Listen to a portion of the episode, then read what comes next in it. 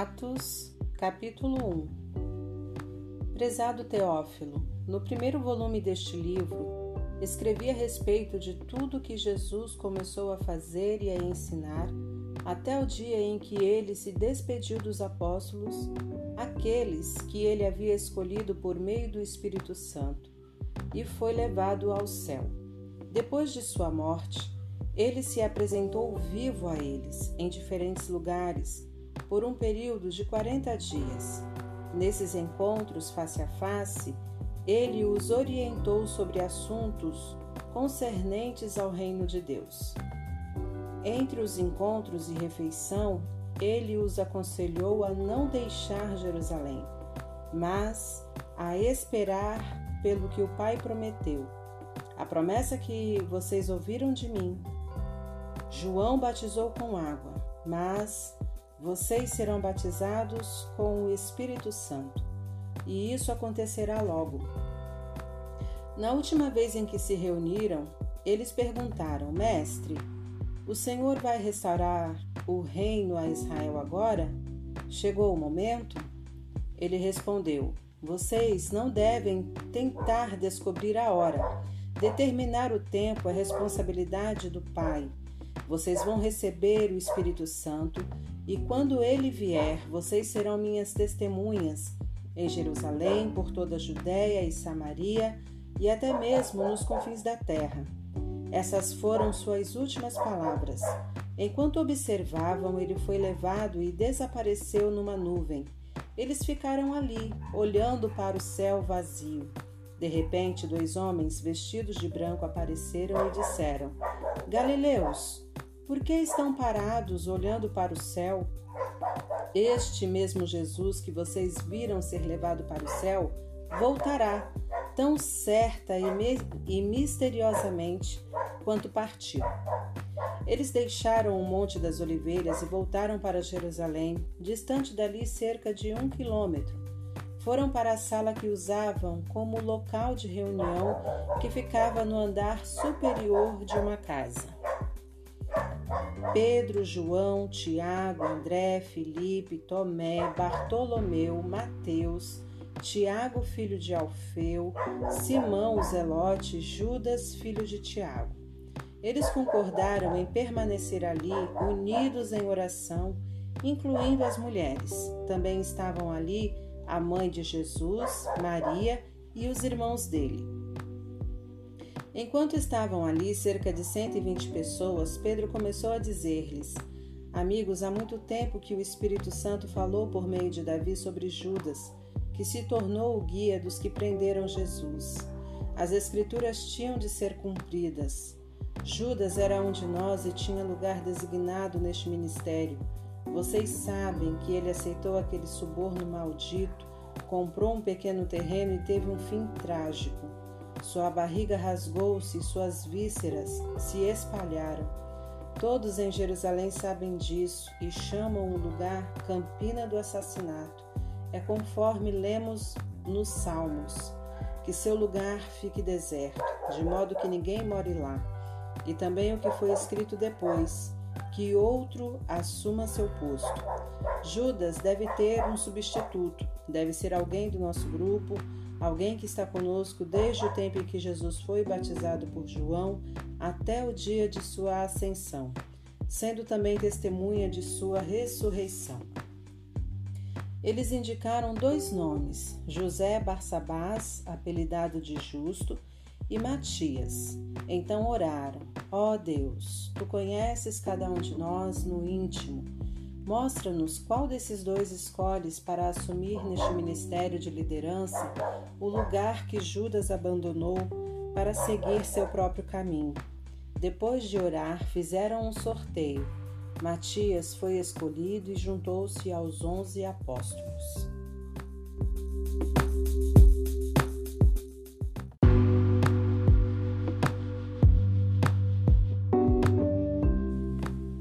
Capítulo 2 Quando chegou a festa de Pentecoste, todos estavam juntos num só lugar. Inesperadamente, um som parecido com o de um vento ganhou força e ninguém sabia de onde vinha. Todo lugar foi tomado por aquele som. Em seguida, como um fogo que irrompe, o Espírito Santo se espalhou sobre eles e começaram a falar em diferentes línguas à medida que o Espírito Santo agia. Por esta época, muitos judeus peregrinos devotos do mundo inteiro estavam em Jerusalém. Quando ouviram o som, eles vieram averiguar. Para espanto deles, cada um ouvia sua própria língua materna sendo falada por alguém. Sem entender o que estava acontecendo, perguntam-se: Eles não são galileus? Como é que estão falando em tantas línguas diferentes? Partos, medos e elamitas, visitantes da Mesopotâmia, Judéia e Capadócia, Ponto e Ásia, Frígia e Panfilha, Egito e as partes da Líbia que pertence a Cirene, imigrantes de Roma, tanto judeus quanto prosélitos, até mesmo cretenses e árabes. Nós os ouvimos falando em nosso idioma, descrevendo atos poderosos de Deus. Atônitos, balançavam a cabeça sem conseguir entender nada e diziam uns aos outros: O que está acontecendo aqui? Alguns zombavam, eles são bêbados e com vinho barato. Apoiado por, pelos outros onze apóstolos, Pedro tomou a palavra e fez este ousado pronunciamento: Irmãos judeus, vocês que estão visitando Jerusalém, ouçam com atenção e procurem entender. Ninguém está bêbado aqui, como alguns estão pensando. Eles não tiveram tempo de se embebedar porque ainda são nove horas da manhã. O que está acontecendo é o que o profeta Joel anunciou. Nos últimos dias, Deus diz: Vou derramar meu espírito sobre todo tipo de gente. Seus filhos vão profetizar e também suas filhas. Seus jovens terão visões, seus velhos terão sonhos. Quando chegar a hora, vou derramar meu espírito sobre todos os que me servem homens e mulheres de igual modo, e eles vão profetizar. Mostrarei maravilhas no céu e sinais na terra: sangue, fogo e fumaça. O sol ficará escuro e a lua vermelha, antes que chegue o dia do Senhor, o dia tremendo e maravilhoso. E quem pedir ajuda a mim, Deus, será salvo. Irmãos israelitas, ouçam com atenção. Jesus o Nazareno, homem credenciado por Deus entre vocês, os milagres, as maravilhas e os sinais que Deus fez por meio dele são bem conhecidos. Esse Jesus, conforme o estabelecido no plano de Deus, foi traído por homens que tomaram a lei nas próprias mãos e entregue a vocês que o pregaram numa cruz e o mataram, mas Deus desatou as cordas da morte e o ressuscitou. A morte não foi capaz de segurá-lo. Davi previu isso tudo. Eu vi Deus diante de mim o tempo todo. Nada pôde me abalar. Ele está ao meu lado. Minha alegria extravasa exultante, fixei minha morada na terra da esperança. Sei que nunca me lançarás no Hades Jamais sentirei o cheiro da morte. Puseste meus pés no caminho da vida, com tua face brilhando como um sol de alegria ao meu redor. Prezados amigos, permitam-me ser franco. Nosso antepassado Davi está morto e sepultado. Seu túmulo está aí, onde todos podem ver.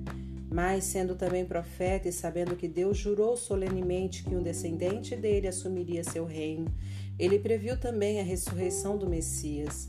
Não haverá ida ao Hades, nem o cheiro da morte. Esse Jesus, Deus ressuscitou, e cada um de nós aqui é testemunha disso. Depois de ser elevado às alturas e sentar-se à direita de Deus, ele recebeu a promessa do Espírito Santo da parte do Pai e derramou o Espírito que recebeu. É isso que vocês estão vendo e ouvindo. Davi não subiu aos céus, mas disse: Deus disse ao meu Senhor: Assente-se aqui, ao meu lado direito, até que eu faça dos seus inimigos um descanso para os pés. Todo Israel, portanto, entenda isto: não há lugar para dúvida. Deus fez Senhor e Messias, aquele Jesus que vocês crucificaram. Os que ouviam perguntaram a Pedro e aos outros apóstolos: Irmãos, o que vamos fazer agora? Pedro respondeu: Mudem de vida, voltem-se para Deus e sejam batizados, cada um de vocês, no nome de Jesus Cristo, para que seus pecados sejam perdoados. Recebam o dom do Espírito Santo. A promessa é para vocês e para os seus filhos mas também para todos os que estão longe, na verdade, aqueles a quem o Senhor Deus chamar. Ele aprofundou o assunto, insistindo com eles cada vez mais. Saiam enquanto podem, saiam desta cultura doente e vazia. Naquele dia, cerca de três mil pessoas foram convencidas por aquela palavra, batizadas e arroladas. Elas passaram a seguir o ensino dos apóstolos, a vida em comunidade, a refeição comunitária e a prática da oração. Todos ficaram perplexos com os sinais e maravilhas realizados por meio dos apóstolos. Os crentes viviam numa harmonia maravilhosa e tinham tudo em comum. Vendiam o que possuíam e deixavam os recursos à disposição para atender às necessidades de quem precisasse. Eles seguiam uma disciplina diária de cultos no templo, seguidos de refeições nas casas. Cada refeição era uma celebração vibrante e alegre, com muito louvor a Deus. O povo da cidade apreciava o que via. Todos os dias o número deles aumentava e Deus acrescentava os que iam sendo salvos.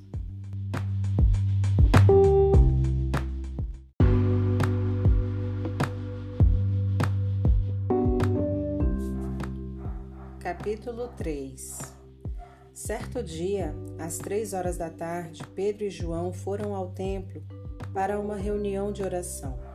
No mesmo instante, um homem aleijado de nascença estava sendo carregado para lá. Todos os dias ele ficava sentado perto da porta do templo chamada Formosa, para pedir esmolas aos que ali entravam. Quando ele viu Pedro e João se dirigir, quando ele viu que Pedro e João se dirigiam à entrada do templo, pediu uma esmola. Pedro, junto com João, olhou-o bem nos olhos e disse: Olhe para nós. Ele olhou, na esperança de ganhar uns trocados. Pedro continuou: Não tenho um centavo para dar a você, mas vou dar o que tenho. Em nome de Jesus Cristo de Nazaré, comece a andar. Dito isso, segurou o mendigo pela mão direita e puxou-o. Num segundo, os pés e tornozelos do homem se firmaram. Ele deu um salto e começou a andar. O homem entrou no templo com eles, andando para todo lado, dançando e louvando a Deus. Todos os que estavam ali puderam vê-lo andando e louvando a Deus. Eles esfregavam os olhos, custando acreditar no que viam pois reconheceram imediatamente o aleijado que pedia esmolas perto da porta do templo. O homem, empolgado, dançava em torno de Pedro e João. Os que estavam presentes cercaram o trio no pórtico de Salomão para conferir de perto o milagre. Quando Pedro percebeu a plateia ali formada, dirigiu a palavra a eles. Caro israelitas, por que tanto espanto? Por que nos olham como se o homem estivesse andando por causa do nosso poder ou devoção? O Deus de Abraão, Isaque e Jacó, o Deus dos nossos antepassados, glorificou seu filho Jesus, aquele que Pilatos declarou inocente e vocês rejeitaram. Vocês rejeitaram o santo, o justo e pediram um assassino em seu lugar. Vocês mataram o autor da vida que Deus ressuscitou dos mortos e nós somos testemunhas disso.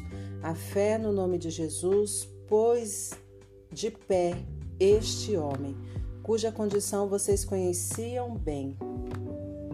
Sim, a fé e nada menos que a fé deixou esse homem curado diante de todos vocês. Agora, amigos, Sei que nem vocês nem seus líderes tinham ideia do que estavam fazendo quando mataram Jesus. Mas Deus, pela pregação de todos os profetas, já havia determinado que o Messias seria morto. Sabia exatamente o que vocês iriam fazer e usou isso para cumprir seu plano. Mas é hora de mudar de vida. Voltem para Deus, para que Ele limpe os seus pecados e derrame bênçãos, para renová-los e envie o Messias, a saber, Jesus, que Ele preparou para seu povo.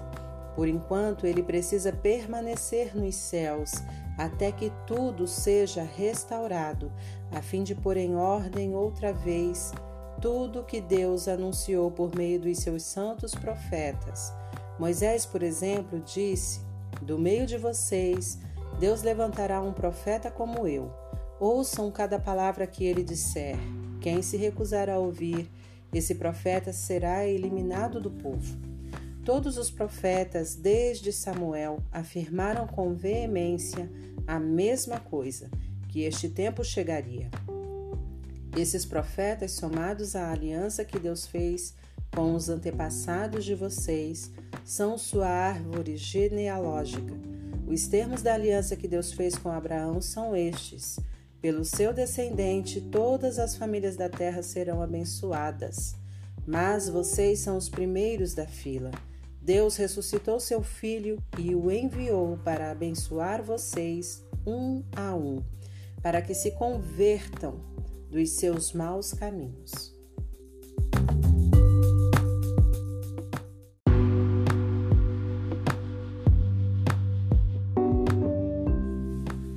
Capítulo 4 Enquanto Pedro e João falavam ao povo, os sacerdotes, o chefe da guarda do templo e alguns saduceus se aproximaram indignados com o fato de aqueles apóstolos pretensiosos estarem instruindo o povo e afirmando que Jesus havia ressuscitado dos mortos. Os dois foram presos e ficaram no cárcere até o dia seguinte, pois já era tarde da noite. Mas a essa altura, muitos dos que tinham ouvido a mensagem haviam crido cerca de 5 mil pessoas. No dia seguinte foi convocada uma reunião em Jerusalém. Os governantes, líderes religiosos e mestres da lei judaica, o sacerdote principal Anás e os demais, Caifás, João, Alexandre, enfim, todos que tinham alguma influência estavam lá. Eles puseram Pedro e João no meio da sala e os pressionaram. Quem deu autoridade a vocês? O que pretendem com isso? E naquela hora, cheio do Espírito Santo, Pedro respondeu: Governantes e líderes do povo, se fomos trazidos a julgamento hoje por ajudar um homem doente, se estamos sendo investigados por causa desta cura, vou ser bem claro com vocês: não temos nada a esconder. Foi pelo nome de Jesus Cristo de Nazaré, aquele que vocês mataram numa cruz e que Deus ressuscitou dos mortos é pelo nome dele que este homem está na presença de vocês, saudável e curado. Jesus é a pedra que os pedreiros rejeitaram, que agora é a principal. A salvação não vem por outro caminho, nenhum outro nome foi ou será designado para a nossa salvação, somente o de Jesus. Eles não conseguiam desviar os olhos de Pedro e João porque eles se mostravam confiantes e seguros. A fascinação aumentou quando perceberam que os dois eram leigos, isto é, sem formação teológica e com pouca educação formal. Eles reconheceram os antigos companheiros de Jesus, mas com o homem diante deles de pé e curado, o que poderiam argumentar? Eles os mandaram sair da sala por um instante para que pudessem elaborar uma estratégia. Disseram: O que vamos fazer com estes homens? A esta hora, todos na cidade, na cidade devem saber do milagre e que eles estão por trás disso. Não há como refutar.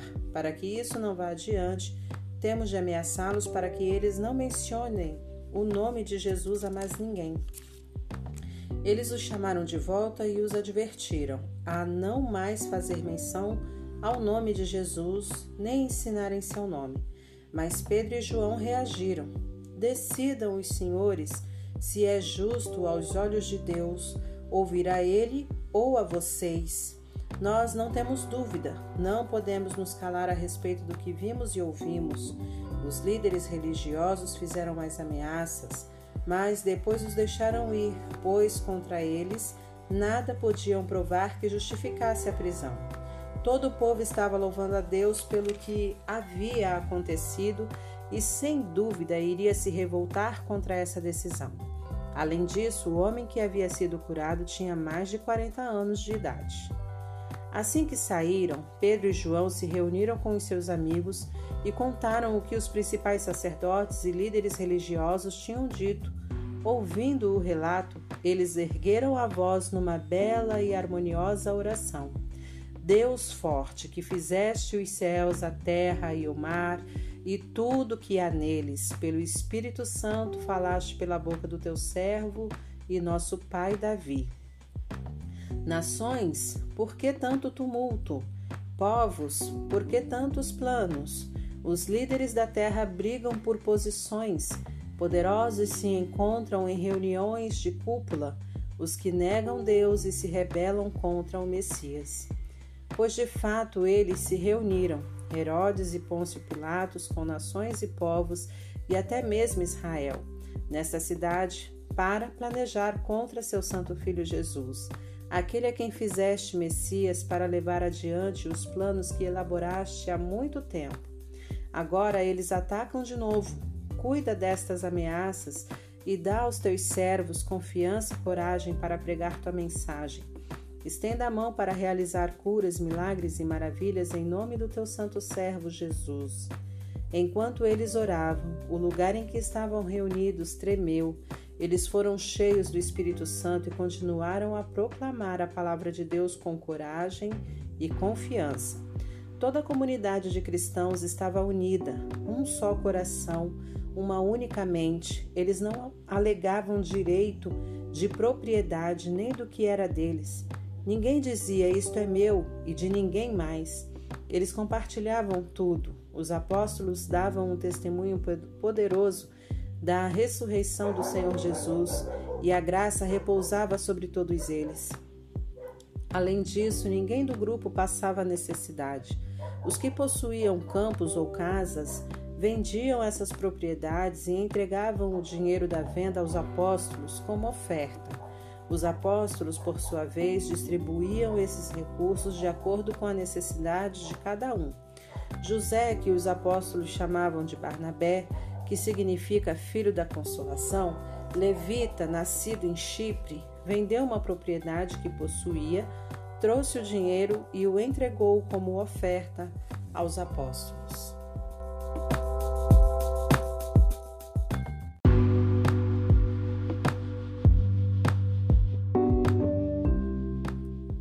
Capítulo 5 Mas um homem chamado Ananias, com a conivência da esposa Safira, vendeu uma propriedade e guardou parte do valor da venda para si.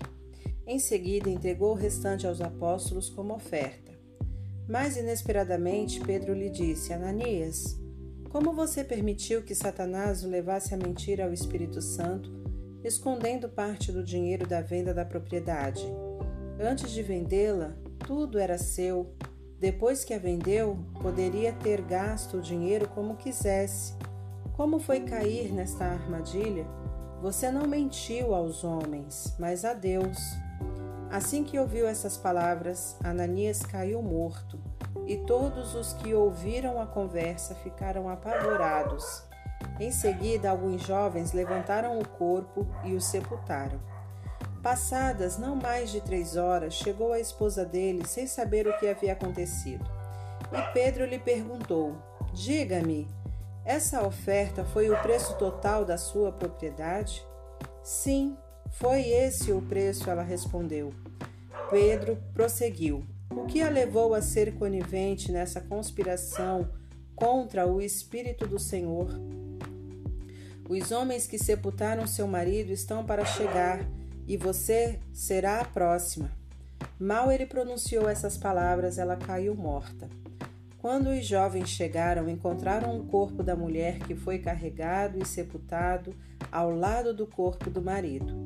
Nesse tempo, a igreja inteira e todos os que tomaram conhecimento do fato sentiram um respeito profundo por Deus eles perceberam que com Deus não se pode brincar. O trabalho dos apóstolos resultou em muitos sinais da parte de Deus entre o povo. Coisas maravilhosas aconteceram.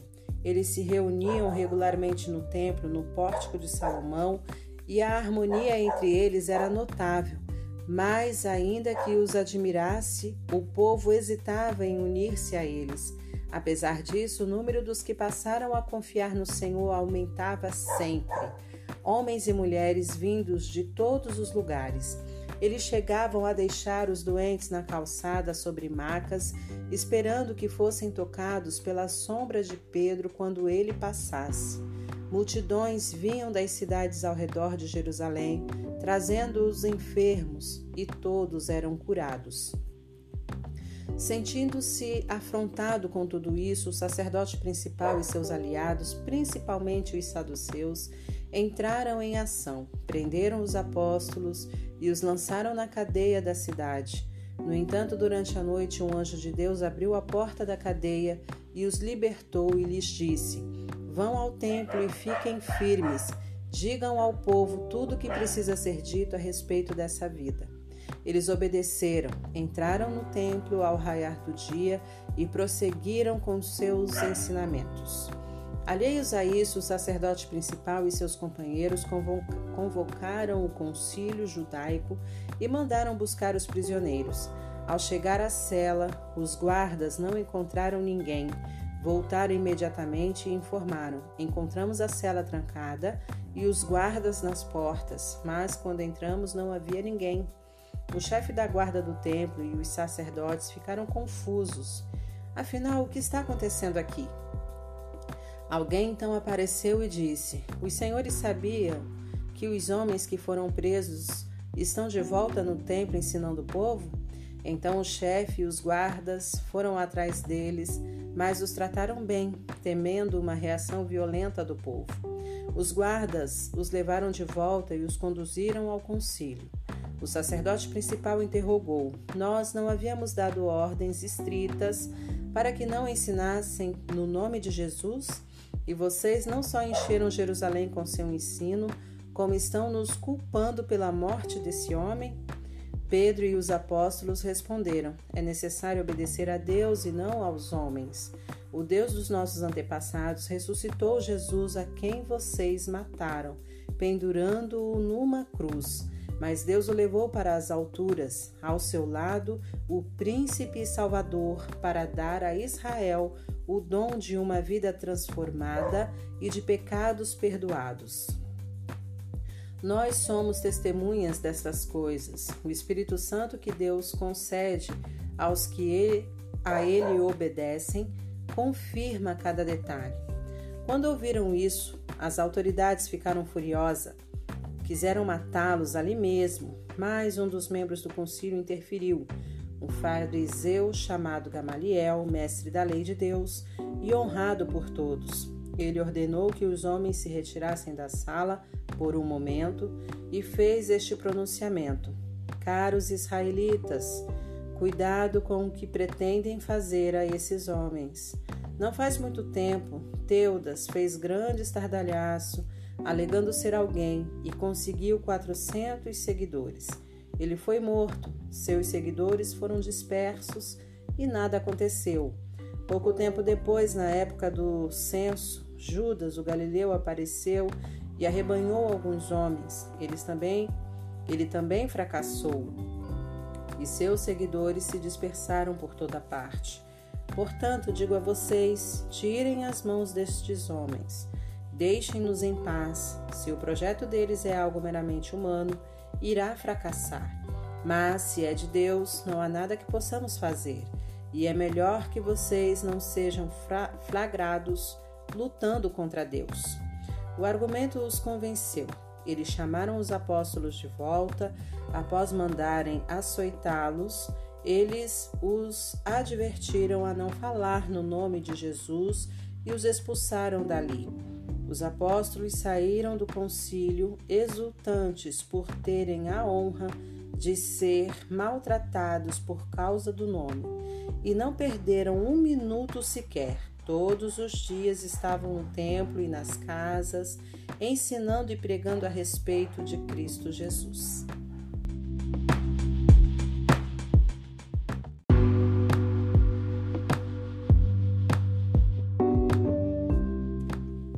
Capítulo 6 Nesse meio tempo, enquanto o número de discípulos crescia bastante, surgiu certo ressentimento entre os crentes de fala grega, os helenitas contra os crentes de fala hebraica, porque as viúvas gregas estavam sendo discriminadas na distribuição diária de comida. Os doze convocaram uma reunião dos discípulos e disseram: não é certo que abandonemos nossa responsabilidade na pregação e no ensino da palavra de Deus para administrar a assistência aos pobres. Por isso, amigos, escolham sete homens dentre vocês em quem todos confiem e que sejam cheios do Espírito Santo e de bom senso, e lhes designaremos essa tarefa. Assim, continuaremos com a tarefa de que fomos incumbidos: oração e anúncio da palavra de Deus. A comunidade concluiu que era uma grande ideia, então escolheram Estevão, homem cheio de fé e do Espírito Santo, Filipe, Prócoro, Nicanor, Timão, Parmenas, Nicolau, convertido ao judaísmo de Antioquia. Feita a escolha, a comunidade apresentou-os aos apóstolos, que, orando, impuseram as mãos sobre eles e os comissionaram para aquela tarefa. A palavra de Deus prosperava. O número dos discípulos em Jerusalém crescia dramaticamente.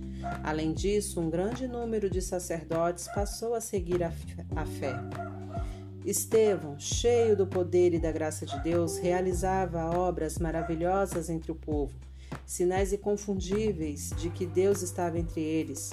Mas alguns homens das sinagogas, cujos membros eram escravos libertos, sirineus, alexandrinos e gente da Cilícia e da Ásia, passaram a atacá-lo a fim de impedir seu trabalho.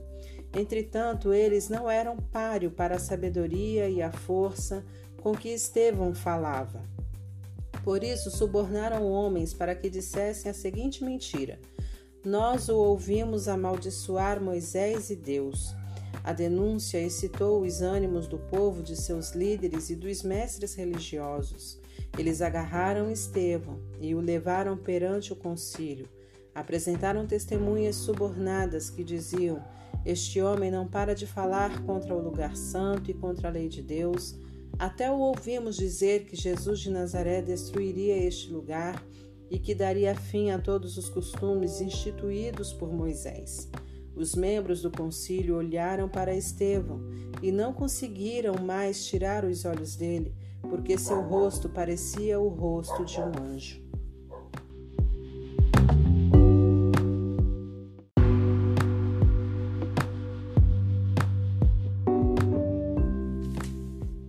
Capítulo 7 então o sacerdote principal perguntou: O que você tem a dizer sobre isso? Estevão respondeu: Amigos, pais e irmãos, o Deus da glória apareceu ao nosso pai Abraão quando ele ainda vivia na Mesopotâmia, antes de se mudar para Arã, e ordenou: Deixe sua terra e sua família e vá para a terra que vou mostrar a você. Ele deixou a terra dos caldeus e foi para Arã. Depois da morte do seu pai, migrou para cá onde vocês vivem agora. Mas Deus não lhe deu nada, nem um palmo sequer, prometendo que a terra seria dada ao seu filho, ainda que Abraão não tivesse filho na época. Deus revelou que sua descendência se mudaria para uma terra estranha e ali seria duramente escravizados por quatrocentos anos mas prometeu: Vou tomar providências contra os seus dominadores e trazer meu povo para cá, para que me adorem aqui. Deus firmou uma aliança com Abraão e assinou na carne do patriarca pela circuncisão. Abraão teve seu filho Isaque e oito dias depois fez o sinal da circuncisão no menino também. Isaque tornou-se pai de Jacó. Jacó pai dos doze pais, e cada um passou adiante o sinal da aliança. Certo dia, os pais, cheios de inveja, venderam José como escravo para o Egito. Mas Deus estava lá com ele e não só o livrou de todas as suas lutas, como o levou até a presença do Faraó, rei do Egito, que ficou tão impressionado com José que o pôs como responsável de todo o Egito, até mesmo de seus assuntos pessoais. Mais tarde, uma fome atingiu a região do Egito. Mais tarde, uma fome atingiu a região, do Egito a Canaã, com terríveis consequências. Na fome, nossos pais procuraram comida em toda parte, mas a despensa continuava vazia. Jacó soube que havia comida no Egito e enviou nossos pais para investigar. Confirmada a notícia, eles voltaram ao Egito segunda vez para comprar comida. Nessa visita, José revelou sua identidade aos seus irmãos e apresentou a família de Jacó ao rei do Egito. Então José mandou buscar seu pai, Jacó, e os demais membros da família, 75 ao todo. Foi assim que a família de Jacó chegou ao Egito. Jacó morreu e nossos pais depois dele. Eles foram levados a Siquém e sepultados num túmulo que Abraão havia comprado dos filhos de Amor por um bom dinheiro. Quando os quatrocentos anos estavam para se completar, o tempo que Deus prometeu a Abraão libertar Israel, o nosso povo no Egito já era imenso e estava sob um rei do Egito que nunca tinha ouvido falar de José. Ele explorou o nosso povo sem piedade, a ponto de nos forçar a abandonar os recém-nascidos, condenando-os a uma morte cruel. Foi nessa época que Moisés nasceu, e que bebê bonito! Ficou escondido em casa por três meses. Quando não era mais possível escondê-lo, ele foi tirado de casa e imediatamente salvo pela filha do Faraó, que cuidou dele como se fosse um filho. Moisés recebeu a melhor educação do Egito e se destacou tanto acadêmica como fisicamente. Aos 40 anos, Moisés quis saber como era a vida de seus parentes hebreus e foi verificar a situação deles. Um dia viu um egípcio maltratando um deles e interferiu e matou o egípcio para vingar o irmão humilhado. Imaginava que seus irmãos ficariam contentes ao saber que ele estava do lado deles e que iriam vê-lo como um instrumento de Deus para libertá-los. Mas eles não entenderam nada disso. No dia seguinte, dois deles estavam brigando e Moisés tentou interferir, sugerindo que fizessem as pazes e se entendessem. Amigos, vocês são irmãos, por que estão brigando?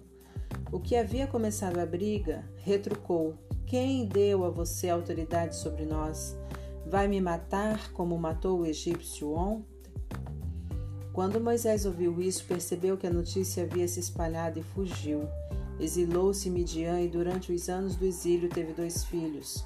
Quarenta anos depois, no deserto, no Monte Sinai, um anjo lhe apareceu num arbusto em chamas.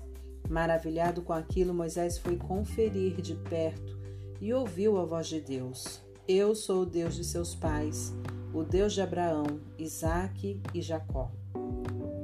Morrendo de medo, Moisés fechou os olhos e virou o rosto. Deus lhe disse: Ajoelhe-se e ore, você está num lugar santo, em terra santa. Tenho visto a agonia do meu povo no Egito, ouvi seus gemidos, vim para ajudá-los. Prepare-se, eu mandarei você de volta ao Egito. E esse era o mesmo Moisés que antes havia rejeitado, dizendo: Quem deu a você autoridade sobre nós? É aquele Moisés que Deus, usando o anjo no arbusto, enviou de volta como líder e libertador. Ele os tirou da escravidão para a liberdade, realizando coisas maravilhosas, sinais da parte de Deus por todo o Egito do Mar Vermelho e no deserto por quarenta anos. E foi isso que Moisés disse à comunidade: Deus levantará um profeta como eu entre vocês. Esse é o Moisés que ficou entre o anjo que falava no Sinai e os seus antepassados reunidos no deserto, que recebeu as palavras de vida que lhe foram entregues e as comunicou a nós, palavras que nossos pais rejeitaram. Eles tinham saudade dos costumes egípcios e reclamaram com Arão: Faça para nós deuses a quem possamos ver e seguir. Esse Moisés que nos trouxe para este fim de mundo, nem sabemos o que lhe aconteceu. Foi nessa ocasião que fizeram um ídolo em forma de bezerro e ofereceram-lhe sacrifícios e festejaram o ídolo que confeccionaram. Deus não estava satisfeito, mas os deixou agir conforme desejassem, adorar cada novo Deus que aparecia e viver com as consequências descritas pelo profeta Amós. Vocês me trouxeram oferendas de animais e grãos durante quarenta anos no deserto a Israel. Que nada! Estavam ocupados demais construindo santuários para os deuses da guerra e as deusas do sexo, adorando-os de todo o coração e com toda a força. Foi por isso que eu os mandei para o exílio na Babilônia. Durante todo esse tempo, nossos antepassados tiveram um santuário em forma de tenda para o verdadeiro culto feito conforme as especificações que Deus dera a Moisés. Esse santuário os acompanhava enquanto seguiam Josué, quando Deus eliminou os pagãos da terra. Eles ainda, eles ainda o tinham no tempo de Davi. Foi então que Davi pediu a Deus para construir um lugar permanente de adoração, mas foi Salomão que o construiu. Mas isso não quer dizer que o Deus Altíssimo viva no edifício feito por homens. O profeta Isaías expressa com muita clareza essa questão. O céu é a minha sala do trono. Eu descanso meus pés na terra. Então, que tipo de casa vocês pensam construir para mim? Deus pergunta. Onde eu possa descansar e sossegar? Ela já está pronta? E eu a construí. A verdade é que vocês continuam teimosos, com o coração insensível e com os ouvidos fechados. Vocês deliberadamente ignoram o Espírito Santo como fizeram seus antepassados. Houve pelo menos um profeta que não tenha recebido o mesmo tratamento? Seus antepassados mataram todos os que ousaram anunciar a vinda do justo, e vocês mantêm a tradição da família. São traidores e assassinos, todos vocês. Receberam a lei de Deus que foi entregue por anjos como um presente, mas vocês de, a desprezam, desprezaram. Mal ele acabou de falar, o povo deu vazão à fúria, com vaias, assovios e ofensas. Mas Estevão, cheio do Espírito Santo, nem prestou atenção. Tinha olhos apenas para Deus, porque o estava vendo em toda a sua glória, com Jesus ao seu lado. Ele exclamou: oh, vejo os céus abertos e o Filho do Homem ao lado de Deus.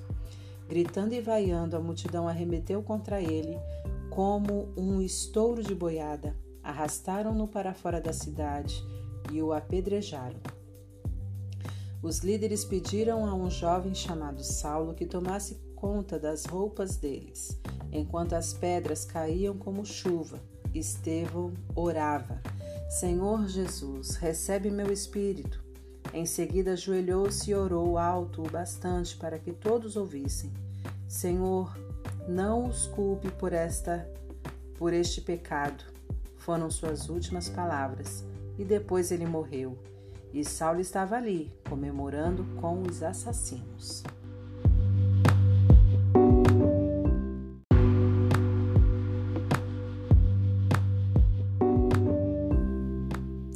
Capítulo 8 Esse fato desencadeou uma perseguição terrível contra a igreja em Jerusalém. Os cristãos, com exceção dos apóstolos, foram todos dispersos pela Judéia e por Samaria. Alguns homens bons e corajosos sepultaram Estevão, dando a ele um funeral digno. Quase todos choraram naquele dia. Saulo mostrou-se muito cruel devastando a igreja, invadindo as casas, levando homens e mulheres para a cadeia. Forçados a deixar seus lares, os seguidores de Jesus se tornaram missionários. Onde quer que se refugiassem, começavam a pregar a mensagem. Descendo a uma cidade samaritana, Filipe proclamou a mensagem do Messias.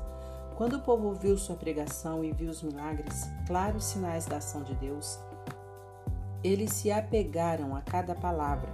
Pessoas que não podiam ficar em pé nem andar foram curadas naquele dia. Os espíritos malignos protestavam e faziam estardalhaço, mas eram expulsos. Houve muita alegria naquela cidade. Antes da chegada de Filipe, um tal Simão costumava praticar magia na cidade, ganhando fama com isso e manipulando os samaritanos com sua feitiçaria. Todos comiam na mão dele, das criancinhas aos mais velhos. O povo acreditava que Simão tinha poderes sobrenaturais e o chamavam de grande mago. Ele morava ali havia algum tempo e todos o admiravam. Mas quando Filipe veio à cidade anunciando as novas do reino de Deus e proclamando o nome de Jesus Cristo, eles se esqueceram de Simão e foram batizados, depois de se tornarem cristãos. O próprio Simão creu, foi batizado e, a partir daí, tornou-se sombra de Filipe. Estava tão fascinado com os sinais e milagres de Deus que não saía de perto dele. Quando os apóstolos em Jerusalém tomaram conhecimento de que Samaria tinha aceitado a mensagem, enviaram Pedro e João para orar por eles a fim de que recebessem o Espírito Santo. Até aquele momento, eles tinham sido batizados apenas no nome do Senhor Jesus. O Espírito Santo ainda não tinha vindo sobre eles. Então os apóstolos impuseram as mãos sobre eles e eles receberam o Espírito Santo. Quando Simão viu que os apóstolos concediam o Espírito com a simples imposição de mãos, ofereceu-lhes muito dinheiro entusiasmado. Vendam-me o segredo de vocês. Como conseguem fazer isso? Quanto querem? Façam um preço. Mas Pedro reagiu: Para o inferno você e seu dinheiro. Como ousa pensar que pode comprar o dom de Deus? Você nunca vai tomar parte da obra de Deus com suborno e barganha. Trate já de mudar de vida. Peça ao Senhor que o perdoe por querer usar Deus para ganhar dinheiro. Vejo que não deixou o velho hábito, sua ganância está acabando com você. Ó, oh, exclamou Simão, orem por mim, orem ao Senhor para que nada disso aconteça comigo. Depois disso, os apóstolos prosseguiram seu caminho, continuando a testemunhar e a espalhar a mensagem da salvação de Deus, pregando nas cidades samaritanas que encontravam no caminho de volta para Jerusalém. Certo dia, um anjo de Deus disse a Filipe: Ao meio-dia de hoje quero que vá àquela estrada deserta que liga Jerusalém a Gaza.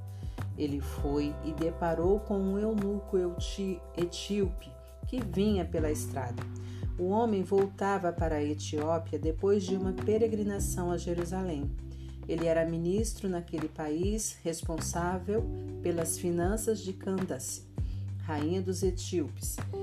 Ele viajava numa carruagem e lia o profeta Isaías. O Espírito disse a Filipe: Suba na carruagem. Correndo ao lado do veículo, Filipe ouviu que o eunuco lia o profeta Isaías e perguntou: Você entende o que está lendo? Ele respondeu: Como? Se não tenho quem me explique e convidou Filipe para que subisse na carruagem. A passagem que ele estava lendo era esta: Como uma ovelha levada ao matadouro, silencioso como um cordeiro na tosquia, ele estava quieto, sem dizer nada. Foi ridicularizado e humilhado, não teve um julgamento justo, mas agora quem pode contar seus parentes, uma vez que ele foi tirado da terra? O eunuco perguntou: Diga-me, a quem o profeta se refere? A ele mesmo ou a outro? Filipe não perdeu a oportunidade. Partindo daquela passagem, deu testemunho de Jesus. Em certo ponto da estrada, aproximaram-se de um lugar com águas correntes. O eunuco disse: Olhe, aqui há água. O que me impede de ser batizado? Assim ele ordenou ao, ao condutor da carruagem que parasse Ambos desceram e Filipe o batizou ali mesmo. Quando saíram da água, o Espírito de Deus de repente levou Filipe. Foi a última vez que o eunuco o viu. Feliz da vida, o eunuco continuou sua jornada, pois agora possuía o que tanto havia buscado. Filipe apareceu em Azoto e depois rumou para o norte, pregando a mensagem em todas as cidades pelo caminho até chegar a Cesareia.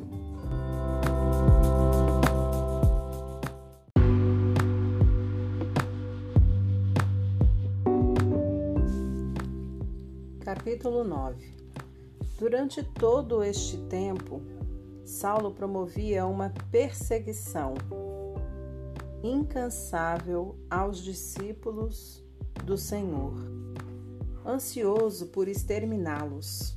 Ele solicitou ao sacerdote principal ordens de prisão para apresentar às sinagogas de Damasco.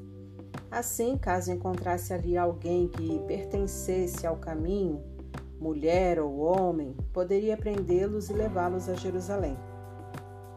Ele partiu já pelas redondezas de Damasco, foi surpreendido por um raio de luz que o cegou. Ele caiu ao chão e ouviu uma voz: Saulo, Saulo, por que você me persegue? Ele perguntou: Quem és, Senhor? Sou Jesus, aquele que você persegue. Quero que se levante e entre na cidade Ali receberá instruções sobre o que fazer depois. Seus companheiros ficaram desnorteados porque podiam ouvir o som, mas não viam ninguém. Quando se levantou, Saulo percebeu que havia ficado cego. Eles tiveram de levá-lo a Damasco pela mão. Ele continuou cego por três dias e, durante esse tempo, não comeu nem bebeu nada. Havia um discípulo em Damasco chamado Ananias. E o Senhor lhe disse numa visão: Ananias? Sim, Senhor, ele respondeu. Levante-se e vá à rua direita. Quando chegar à casa de Judas, pergunte por um homem de Tarso. Seu nome é Saulo. Ele está lá, orando. Acabou de ter um sonho em que me viu, em que viu um homem chamado Ananias entrar na casa e impor as mãos sobre ele para que pudesse enxergar outra vez. Ananias protestou: Senhor, não pode ser. Todos falam desse homem, das coisas terríveis que tem feito, do terror que causa contra o povo do Senhor em Jerusalém. E agora ele está aqui com documentos do sacerdote principal que o autorizam a fazer o mesmo conosco. Mas o Senhor disse: Não discuta. Eu o escolhi como meu representante pessoal entre os entre judeus outros povos e reis, e agora estou prestes a mostrar a ele o que o aguarda, o sofrimento que acompanhará a tarefa.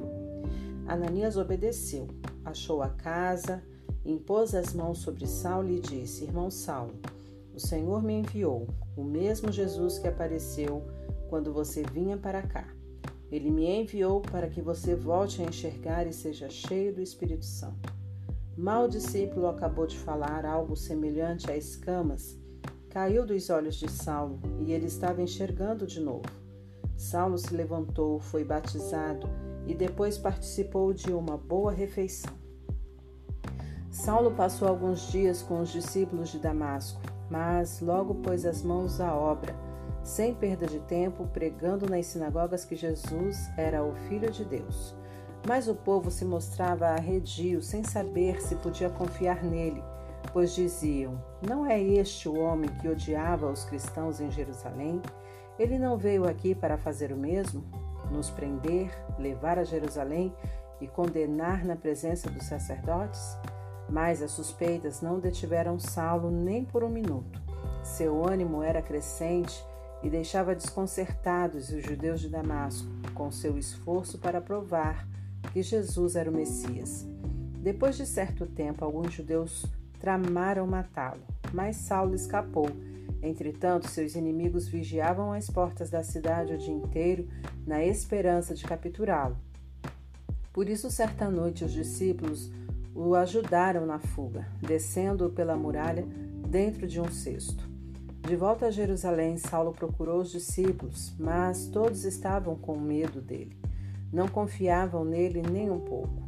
Então Barnabé deu-lhe o maior apoio e o apresentou aos apóstolos. Ele defendeu Saulo, contando como tinha visto Jesus e falado com ele na estrada de Damasco e como arriscar a vida por defender com ousadia o nome de Jesus em Damasco.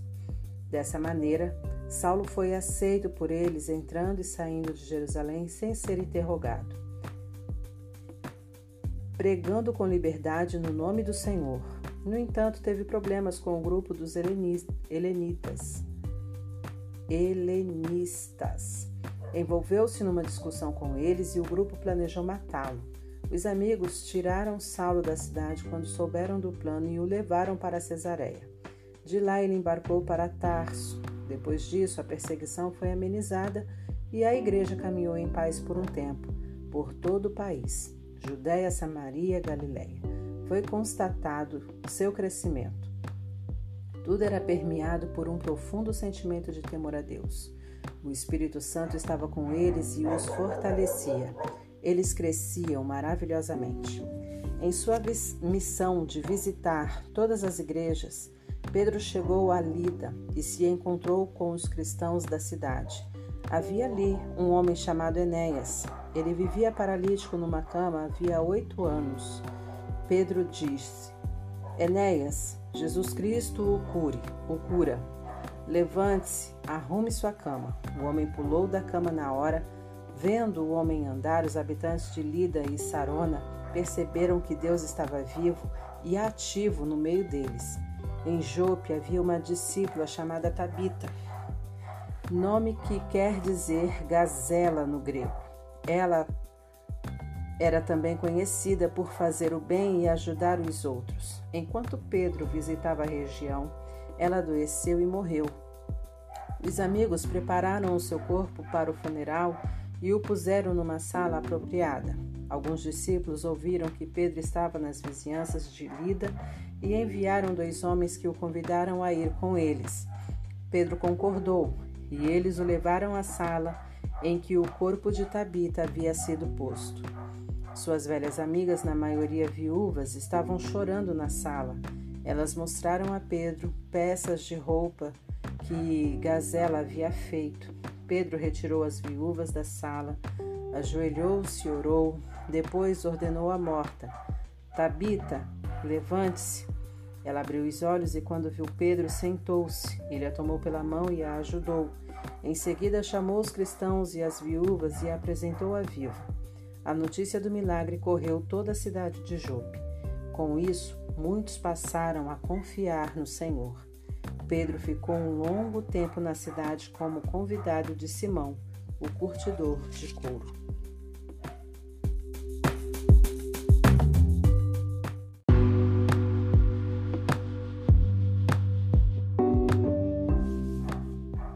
Capítulo 10 Havia em Cesareia um homem chamado Cornélio, comandante da guarda italiana na cidade. Era um homem muito bom e levou todos os da sua casa a adorar a Deus com sinceridade. Estava sempre ajudando os necessitados e tinha o hábito da oração. Certo dia, por volta das três da tarde, ele teve uma visão. Um anjo de Deus, tão real quanto uma pessoa, apareceu a ele e disse: Cornélio. Cornélio olhou para o anjo, imaginando que estava vendo coisas, e perguntou: O que queres? O anjo disse: Suas orações e seus atos de bondade chamaram a atenção de Deus. Agora faça o seguinte: mande alguns homens a Jope para buscar Simão, aquele que todos chamam de Pedro. Ele está hospedado na casa de Simão, o curtidor de couro que fica perto do mar. Assim que o anjo saiu, Cornélio chamou dois empregados e um soldado de confiança, contou o que havia acontecido e enviou-os a Jope. No dia seguinte, enquanto os, enquanto os três viajantes se aproximavam da cidade, Pedro foi ao terraço para orar. Era quase meio-dia. Sentindo fome, começou a pensar no almoço. Enquanto a comida era preparada, caiu um êxtase, em êxtase espiritual e teve uma visão viu os céus se abrirem e algo parecido com um lençol imenso amarrado por cordas nas quatro pontas desceu até o chão. Nele estava toda espécie de animal, répteis, aves e todo tipo de bicho. Então ele ouviu uma voz: Vá em frente, Pedro, mate e coma. Pedro respondeu: De jeito nenhum, Senhor. Nunca comi nem provei comida que não fosse preparada segundo os preceitos judaicos. A voz insistiu: Se Deus diz que está tudo bem, está tudo bem. Isso aconteceu três vezes. Depois o lençol foi puxado de volta para o céu. Confuso, Pedro ainda tentava entender o significado da visão quando os homens enviados por Cornélio chegaram à porta da casa onde ele estava. Chamaram o dono da casa e perguntaram se havia um Simão chamado Pedro hospedado ali. Pedro, concentrado em seus pensamentos, não os ouviu, mas o Espírito lhe disse: Há três homens batendo a porta procurando por você. Desça e vá com eles. Não faça perguntas. Fui eu quem os enviei. Pedro obedeceu e disse aos homens: Sou o homem que vocês estão procurando. O que aconteceu? Eles responderam: O capitão Cornélio, adorador do verdadeiro Deus e bem conhecido por sua vida justa, pode perguntar a qualquer judeu desta parte do país, recebeu de um anjo a ordem de mandar buscá-lo, para que ele ouça o que o Senhor tem a dizer. Pedro pediu que entrassem e os deixou à vontade. Na manhã seguinte, ele se levantou e foi com eles. Alguns amigos de os acompanharam. Chegaram a Cesareia após um dia de viagem. Cornélio os aguardava e não estava sozinho. Havia reunido os parentes e amigos mais chegados. No instante em que Pedro passou pela porta, Cornélio pôs-se em pé, saudou e se curvou para adorá-lo. Mas Pedro o fez levantar-se na hora. Não faça isso, sou apenas um homem, um homem igual ao Senhor. Conversando, eles entraram na casa e Cornélio apresentou a Pedro todos os presentes. Dirigindo-se a eles, Pedro disse: Estou fazendo algo totalmente fora dos padrões, porque os judeus não visitam pessoas de outros povos, nem se associam, se associam com elas. Mas Deus me mostrou que ninguém é melhor que ninguém. Por isso, tão logo fui enviado, eu vim sem fazer perguntas. Mas agora gostaria de saber por que vocês me procuraram. Cornélio explicou. Há quatro dias, mais ou menos a esta hora, por volta das três horas da tarde, eu estava em casa orando. De repente, um homem apareceu na minha frente, inundando o quarto de luz. Ele disse: Cornélio, suas orações diárias e seus atos de bondade chamarão a atenção de Deus. Mande alguém a Jope buscar Simão, também chamado Pedro. Ele está hospedado com Simão, o curtidor de couro, perto do mar. E foi o que eu fiz. Mandei chamá-lo e agradeço sua atenção em ter vindo. Agora estamos todos aqui na presença de Deus, prontos para ouvir o que o Senhor pôs em seu coração para nos falar. Pedro então passou a contar-lhes as boas notícias. Esta é a verdade de Deus. Nada pode ser mais claro. Deus não tem prediletos. Não importa sua etnia ou sua origem, se tem sede de Deus e estão prontos a fazer o que ele diz, a porta está aberta. A mensagem que ele enviou aos israelitas é que, por meio de Jesus Cristo, todas as coisas estão sendo restauradas. E agora vejo que ele está fazendo isso em toda parte, com todo mundo. Vocês devem saber o que aconteceu na Judéia. Começou na Galiléia, quando João apareceu pregando uma mudança de vida radical. Depois chegou Jesus de Nazaré, ungido de Deus, por Deus, com o Espírito Santo. Ele percorreu a nação, ajudando o povo e curando todos os que eram oprimidos pelo diabo. Ele podia fazer isso porque Deus estava com ele. Nós mesmos fomos testemunhas de tudo que ele fez na terra dos judeus e em Jerusalém, onde o mataram, pregando-o numa cruz. Mas, três dias depois, Deus o ressuscitou e ele foi visto, mas não por todos. Ele não se apresentou publicamente como antes.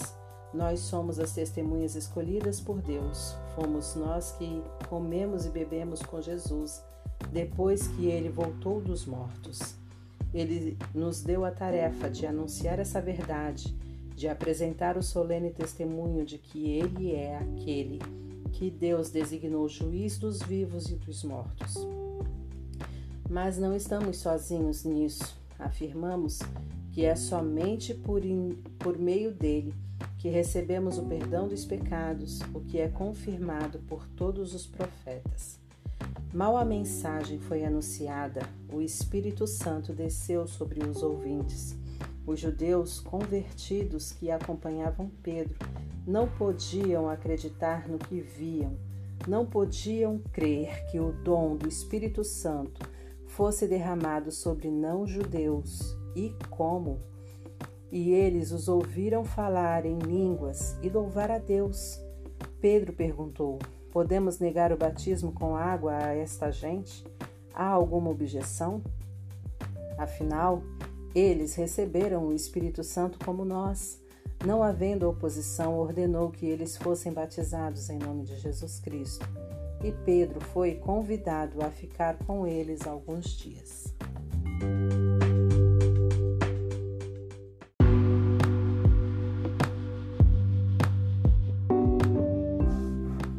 Capítulo 11 A notícia espalhou-se rapidamente e não demorou muito para que os líderes e os cristãos de Jerusalém soubessem do ocorrido.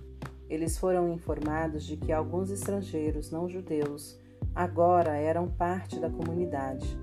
Quando Pedro voltou para Jerusalém, alguns de seus amigos companheiros, preocupados com a questão da circuncisão, vieram censurá-lo. O que você pensa que está fazendo envolvendo-se com essa gente, comendo o que é proibido e arruinando nossa reputação? Começando do princípio, Pedro contou toda a história. Eu estava na cidade de Jope, orando, entrei em êxtase espiritual e tive uma visão. Um lençol imenso, sustentado por cordas nas quatro pontas, desceu do céu e parou no chão bem na minha frente. No lençol estavam animais do campo e selvagens, répteis e aves, todo tipo de bicho. Fascinado, fiquei pensando naquilo. Então ouvi uma voz: Vá em frente, Pedro. Mate, coma. Respondi de jeito nenhum, Senhor. Não, nunca comi nada que não fosse preparado segundo os preceitos judaicos. Mas a voz falou de novo: Se Deus diz que está tudo bem, está tudo bem. Isso aconteceu três vezes. Depois o lençol foi puxado de volta para o céu. Foi aí que três homens da Cesareia apareceram na casa em que eu estava hospedado. O Espírito ordenou que eu fosse com eles sem fazer perguntas. Eu os acompanhei, como com seis amigos, até a casa do homem que havia mandado me chamar. Ele contou que tinha visto um anjo em sua casa, tão real quanto uma pessoa.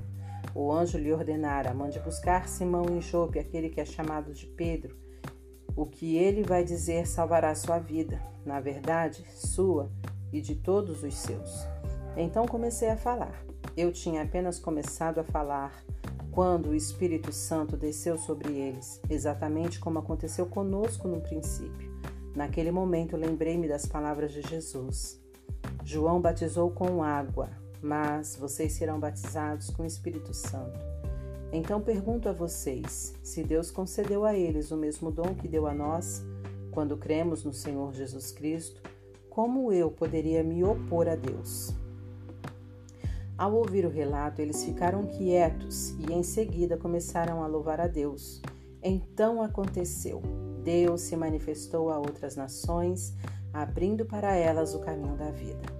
Os que haviam sido dispersos pela perseguição iniciada com a morte de Estevão foram parar na Fenícia, em Chipre e em Antioquia, mas ainda falavam e se relacionavam apenas com outros judeus.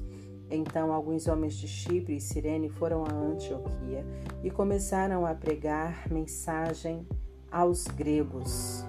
Deus gostou do que fizeram e mostrou sua plena aprovação muitos gregos creram e se converteram ao Senhor. Quando a igreja de Jerusalém tomou conhecimento disso, enviou Barnabé a Antioquia para analisar a situação. Tão logo chegou, ele viu que Deus estava por trás de tudo.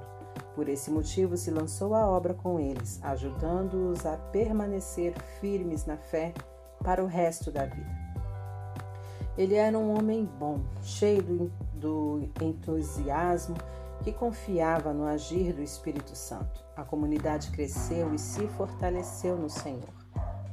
Algum tempo depois, Barnabé foi a Tarso à procura de Saulo. Ele o encontrou e o trouxe para Antioquia. Passaram um ano inteiro ali, dirigindo as reuniões da igreja e ensinando o povo. Foi em Antioquia que os discípulos, pela primeira vez, foram chamados cristãos. Por essa mesma época, alguns profetas chegaram a Antioquia. Vinham de Jerusalém. Um deles, chamado Ágabo, Levantou-se um dia e, impelido pelo Espírito Santo, anunciou que uma fome severa estava para devastar o país, que de fato aconteceu no reinado de Cláudio. Então os discípulos decidiram enviar, cada um o que pudesse, para ajudar os cristãos da Judéia.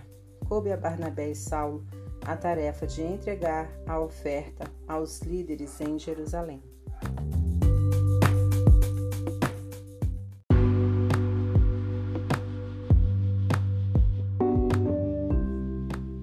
Capítulo 12 Foi nesse meio tempo que o rei Herodes pôs na cabeça a ideia de perseguir alguns membros da igreja. Mandou assassinar Tiago, irmão de João, e quando viu que isso fez subir sua popularidade entre os judeus, ordenou a prisão de Pedro. Tudo isso durante a semana da Páscoa. O apóstolo ficou na cadeia vigiado por quatro grupos de quatro soldados.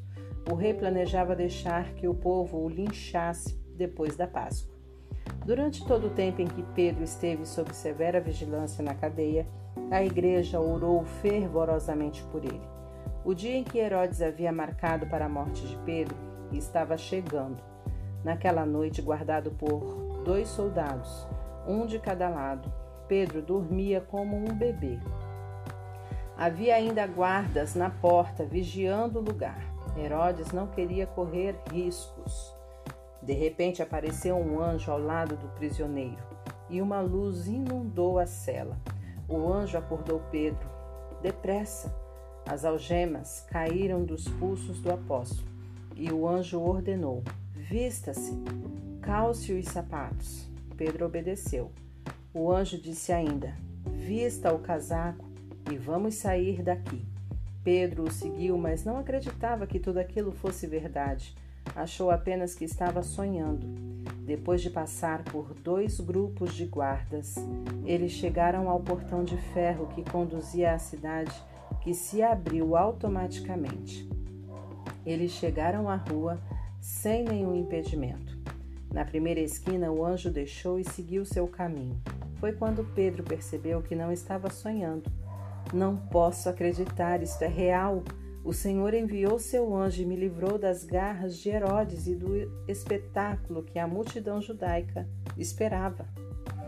Ainda sacudindo a cabeça, maravilhado, ele foi para a casa de Maria, mãe de João. A casa estava cheia de amigos que oravam. Quando bateu à porta no pátio, uma jovem chamada Rod veio atender, mas quando ela reconheceu a voz de Pedro, ficou tão alegre e ansiosa que correu para contar a novidade a todos esquecendo-se de abrir a porta e deixando-o na rua. Mas eles recusaram-se a acreditar na palavra dela. Você perdeu o juízo, disseram. Mas ela insistia em sua história.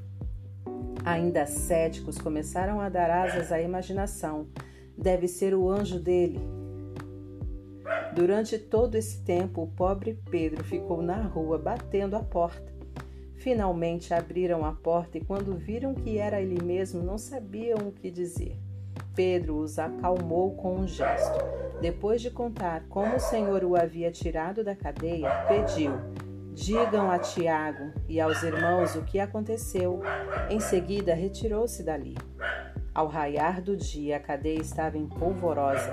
Onde está Pedro? O que aconteceu com ele? Queriam saber. Herodes mandou que trouxessem Pedro, e como ninguém sabia onde ele estava, nem conseguia explicar o que havia acontecido, os guardas é que foram executados. Cortem a cabeça deles, ordenou. Cansado da Judéia e dos judeus, Herodes foi de férias para Cesareia. As coisas não iam mesmo bem para Herodes. O povo de Tiro e Sidon fazia oposição a ele, mas pediram a Blasto, braço direito do rei, uma audiência com Herodes. Uma delegação tentaria, de boa vontade, acertar a situação. O motivo é que dependiam da Judéia, porque vinham dessa província seu suprimento de comida e a situação estava se tornando insustentável. No dia combinado, Herodes, vestido a rigor, tomou seu lugar no trono e os encantou com seu linguajar pomposo e vazio. O povo também contribuiu com sua cota de falsidade, gritando louvores insinceros. A voz de Deus, a voz de Deus. Foi a gota d'água. Farto da arrogância de Herodes, Deus enviou um anjo para feri-lo. Herodes não dava nenhum crédito a Deus. Assim, ali ele caiu, podre até a alma. De modo horrível, morreu, comido de bichos. Enquanto isso, a palavra de Deus se espalhava sem parar. Depois de entregar as doações à igreja de Jerusalém, Barnabé e Saulo voltaram a Antioquia. Dessa vez, levaram João, também chamado Marcos.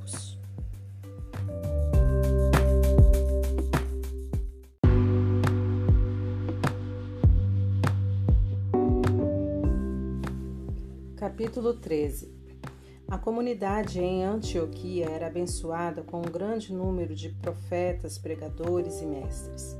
Barnabé, Simão, também chamado de Negro, Lúcio de Cirene, Manaém, conselheiro do rei Herodes, Saulo.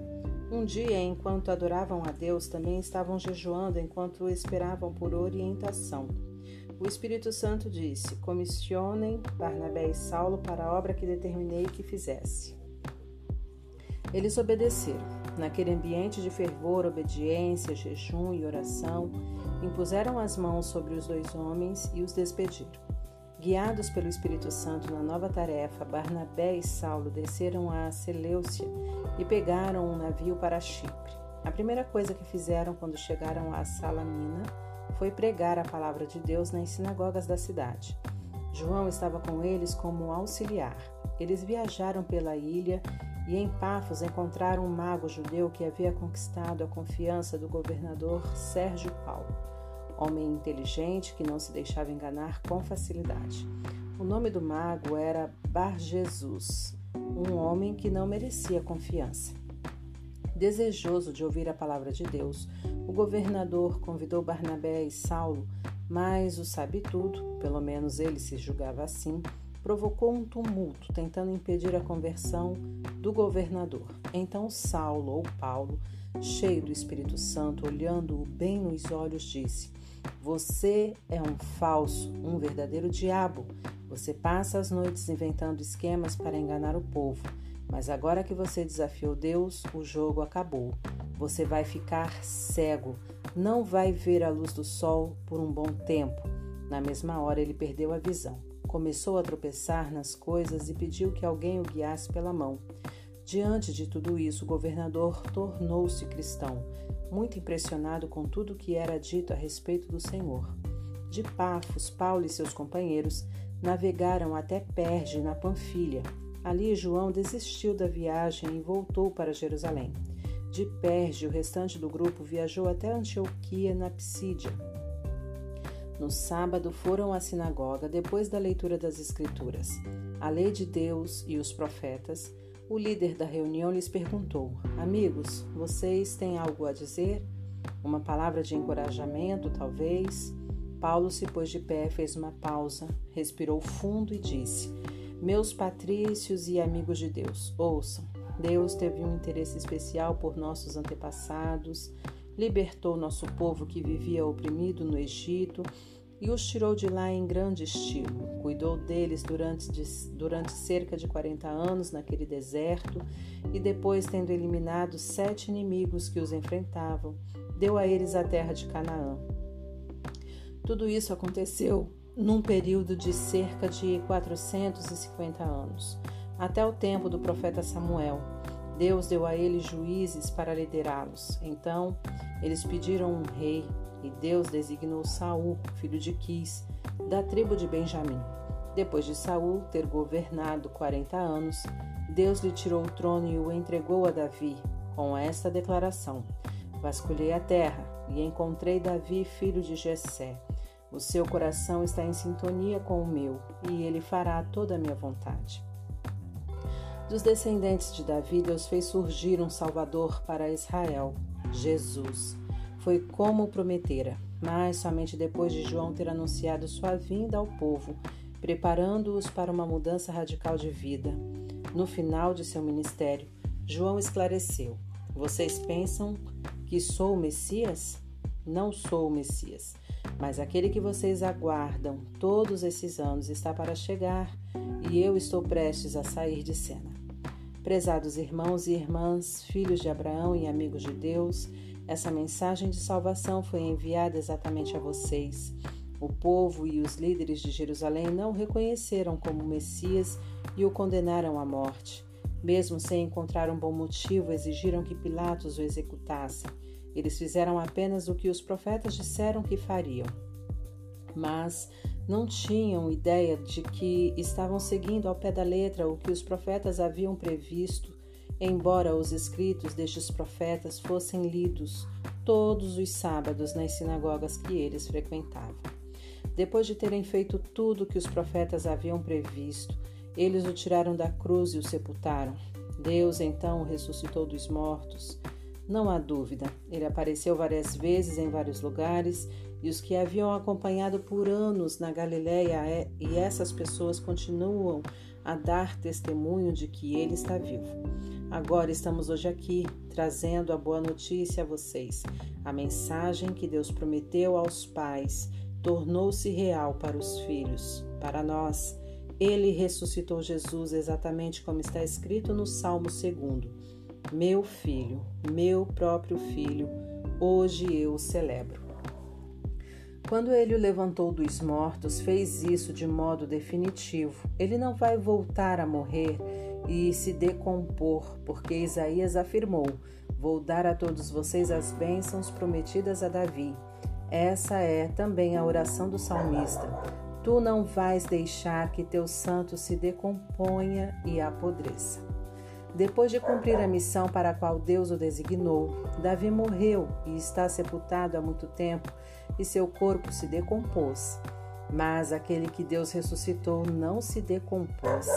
Quero que vocês saibam, meus prezados, que é por causa do Jesus ressuscitado que o perdão dos pecados pode ser prometido a vocês. Ele realiza naqueles que creem tudo que a lei de Moisés nunca pôde realizar.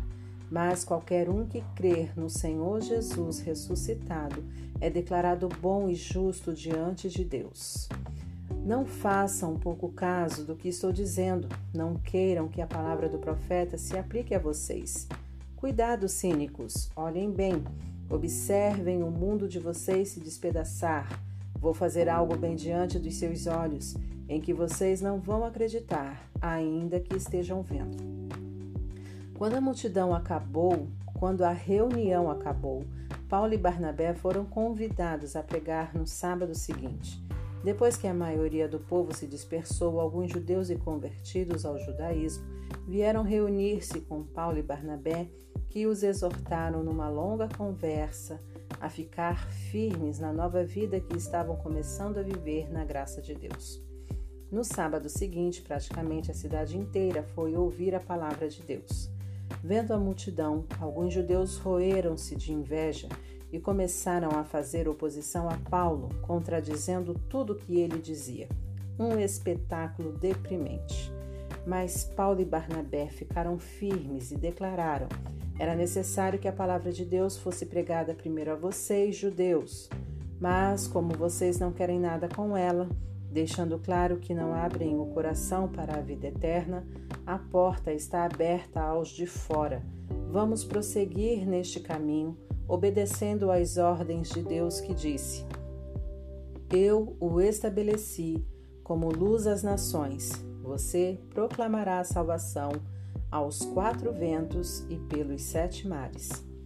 Quando os de fora, isto é, os que não são judeus, ouviram isso, mal se seguravam de tanta alegria, e todos os que estavam destinados à vida plena depositaram a confiança em Deus. Eles honraram a palavra de Deus, recebendo esta vida, e a mensagem se espalhou como fogo incontrolável por toda a região. Alguns judeus convenceram mulheres mais respeitadas e os homens de alta posição na cidade de que o agradável estilo de vida deles estava ameaçado. Alarmados, forçaram Paulo e Barnabé a sair da cidade. Os dois discípulos deram de ombros e foram para a cidade seguinte, Icônio. Estavam felizes, transbordantes de alegria e do Espírito Santo.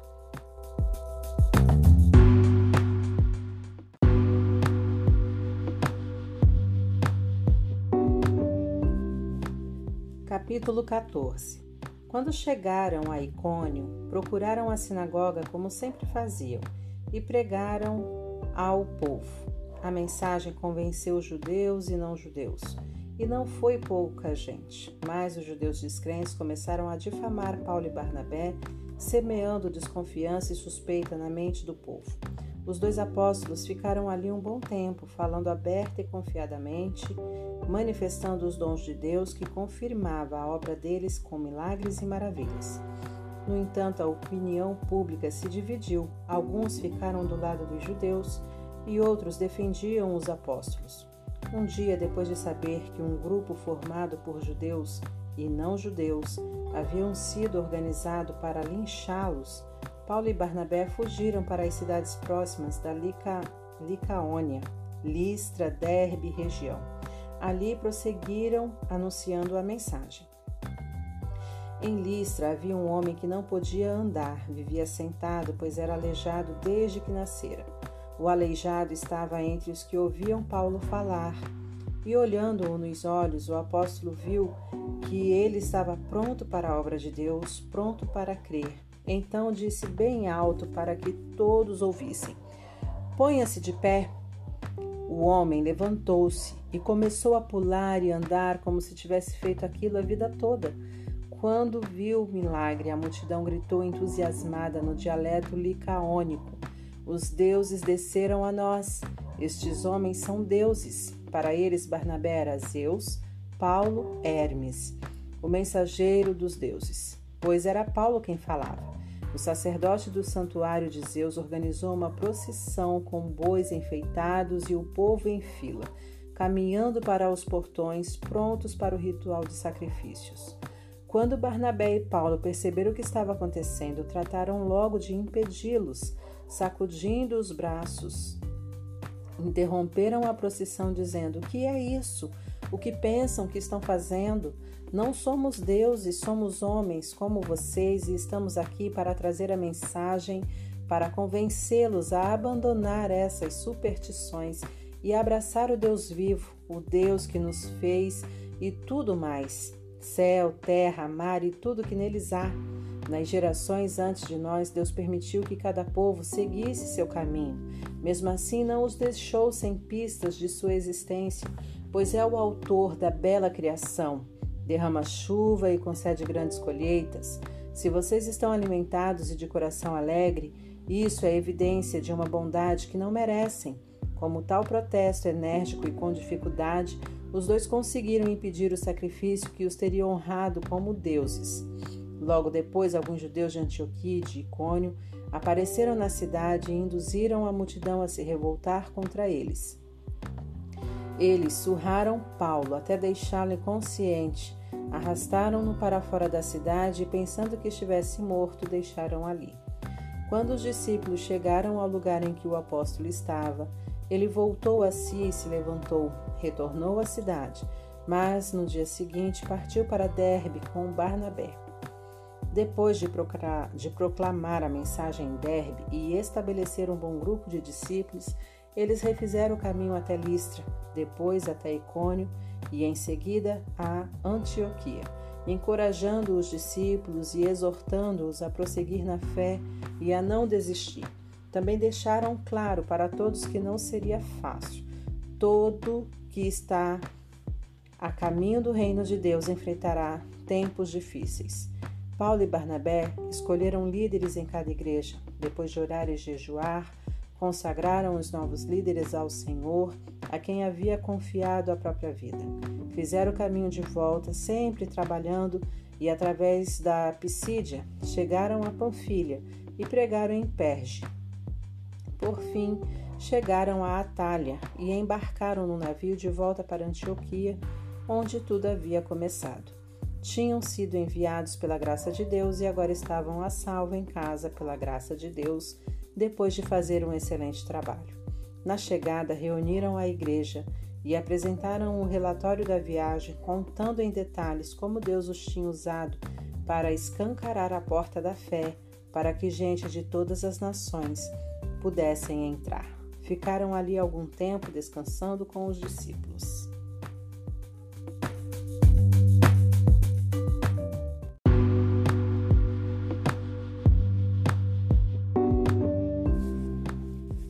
Capítulo 15 Pouco depois, alguns judeus chegaram da Judéia, insistindo em que todos deveriam ser circuncidados. Diziam aos não-judeus: Se vocês não se circuncidarem, conforme a lei mosaica, não poderão ser salvos. Paulo e Barnabé protestaram. A igreja decidiu resolver a questão enviando Paulo, Barnabé e outros discípulos para apresentar o problema aos apóstolos e líderes em Jerusalém. No caminho, enquanto viajavam pela Fenícia e Samaria, eles anunciavam a todos como a mensagem se abrira a todos os povos. Os que ouviam a novidade se alegravam. Notícia maravilhosa. Chegando a Jerusalém, Paulo e Barnabé foram muito bem recebidos pela igreja e pelos apóstolos e líderes. Eles apresentaram um relato da viagem e de como Deus os usara para abrir as portas aos demais povos. povos. Mas alguns fariseus puseram-se de pé para falar. Eles tinham se convertido, mas ainda mantinham a linha dura dos fariseus. Disseram: Vocês têm de circuncidar os pagãos convertidos. É preciso fazê-los guardar a lei de Moisés. Os apóstolos e líderes convocaram uma reunião especial para estudar o assunto. Enquanto os argumentos eram trocados, os ânimos esquentavam. Então Pedro tomou a palavra. Amigos, vocês bem sabem que há muito tempo Deus deixou claro que era sua vontade que os pagãos ouvissem a mensagem das boas novas e a abraçassem. E isso aconteceu não de segunda mão ou de ouvir falar por aí, mas diretamente por meu intermédio. Deus, que não pode ser enganado por nenhum fingimento, mas sempre conhece o pensamento humano, concedeu a eles o Espírito Santo exatamente como o deu a nós. Ele tratou-os de fora exatamente como nos tratou, começando com o que eles eram e trabalhando desse ponto em diante. Depois que creram nele, tiveram a vida purificada. Então, por que vocês agora provocam Deus, oprimindo os novos convertidos com regras que oprimiram nossos antepassados e a nós também? Acreditamos que somos salvos pelo que o Senhor Jesus, por sua pura graça, maravilhosamente fez por nós, e também pelos que não são da nossa nação porque estamos discutindo então? Houve um silêncio geral. Ninguém dizia uma palavra. Nesse ambiente, Barnabé e Paulo relataram os milagres e as maravilhas que Deus havia feito nas outras nações pelo ministério deles. O silêncio agora era total, não se ouvia um pio. Foi aí que Tiago quebrou o silêncio. Amigos, ouçam. Simão nos lembrou de que Deus desde o princípio deixou claro que não que os não-judeus seriam incluídos no seu plano. Isso está em perfeita harmonia com as palavras dos profetas. Depois disso eu voltarei, reconstruirei a casa arruinada de Davi. Vou refazer tudo. Eu farei como nova outra vez. Então os outros povos que procuram vão encontrar. Eles terão um lugar para ir Todos os povos pagãos estão incluídos na obra que farei. Deus prometeu isso e agora está fazendo. Não é um pensamento novo. Ele sempre quis que fosse assim. Por isso, esta é a minha decisão. Não vamos impor um peso desnecessário sobre os não-judeus que se convertem ao Senhor. Vamos escrever uma carta com estes dizeres: Não se envolva com nenhum tipo de idolatria Guardem a pureza moral no sexo e no casamento. Não sirvam comida oferecida. Não sirvam comidas oferecidas ofensivas aos judeus cristãos, como é o caso do sangue da carne ritualmente impura. Essa é a essência da lei de Moisés pregada e honrada há séculos, todos os sábados, em todas as cidades que habitamos. Todos concordaram, apóstolos, líderes, todos os presentes. Eles escolheram Judas, também chamado Barsabás, e Silas, ambos muito respeitados na igreja, e os enviaram na companhia de Paulo e Barnabé com esta carta. Dos apóstolos e líderes amigos de vocês, aos nossos amigos em Antioquia, Síria, Cilícia, saudações. Ouvimos falar que alguns homens das nossas igrejas procuraram vocês com ideias de que os confundiram e entristeceram. Esclarecemos que eles não foram autorizados por nós. Nós não os enviamos. Concordamos agora unanimemente em escolher representantes e enviá-los a vocês com nossos bons amigos Barnabé e Paulo. Escolhemos homens confiáveis como Judas e Silas. Eles enfrentaram a morte várias vezes por causa do nosso Senhor Jesus Cristo. Nós os enviamos para confirmar no encontro face a face com vocês o que registramos por escrito. Pareceu bem ao Espírito Santo e a nós que vocês não fossem entristecidos por nenhum peso. Acatem apenas estas exigências básicas. Não se envolva com nenhum tipo de idolatria não sirvam comida ofensiva aos judeus cristãos, como é o caso do sangue e da carne ritualmente impura, e guardem a pureza moral no sexo e no casamento. Essas orientações são suficientes para que sejam mantidas relações agradáveis entre nós.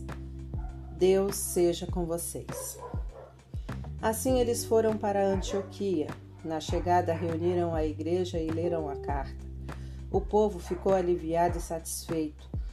Judas e Silas, bons pregadores, fortaleceram os novos irmãos com palavras de encorajamento e esperança. Na hora de ir para casa, os novos amigos se despediram deles com alegria e muitos abraços. Dessa maneira, voltaram para informar o resultado da missão aos que os tinha enviado. Paulo e Barnabé permaneceram em Antioquia, ensinando e pregando a palavra de Deus, mas não estavam sozinhos. Já havia muitos mestres e pregadores na época em Antioquia. Depois de alguns dias, Paulo disse a Barnabé: Vamos voltar e visitar todos os nossos amigos em cada uma das cidades em que pregamos a palavra de Deus. Vamos ver como eles estão. Barnabé queria levar João, também chamado Marcos, mas Paulo não concordou, não queria levar alguém que desistira com facilidade, que na primeira dificuldade os abandonou na Panfilha. Os ânimos se exaltaram e, por fim, eles seguiram caminhos separados. Barnabé navegou com Marcos para Chipre.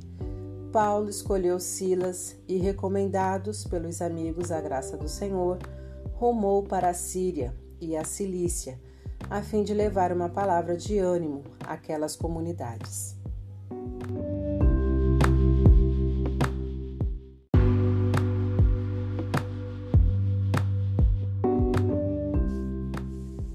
Capítulo 16 Paulo foi primeiro a Derbe depois a Listra. Ali encontrou um discípulo, Timóteo, filho de uma mãe judia muito consagrada e de pai grego, Todos os amigos em Listra e Icônio garantiram que ele era um rapaz excelente.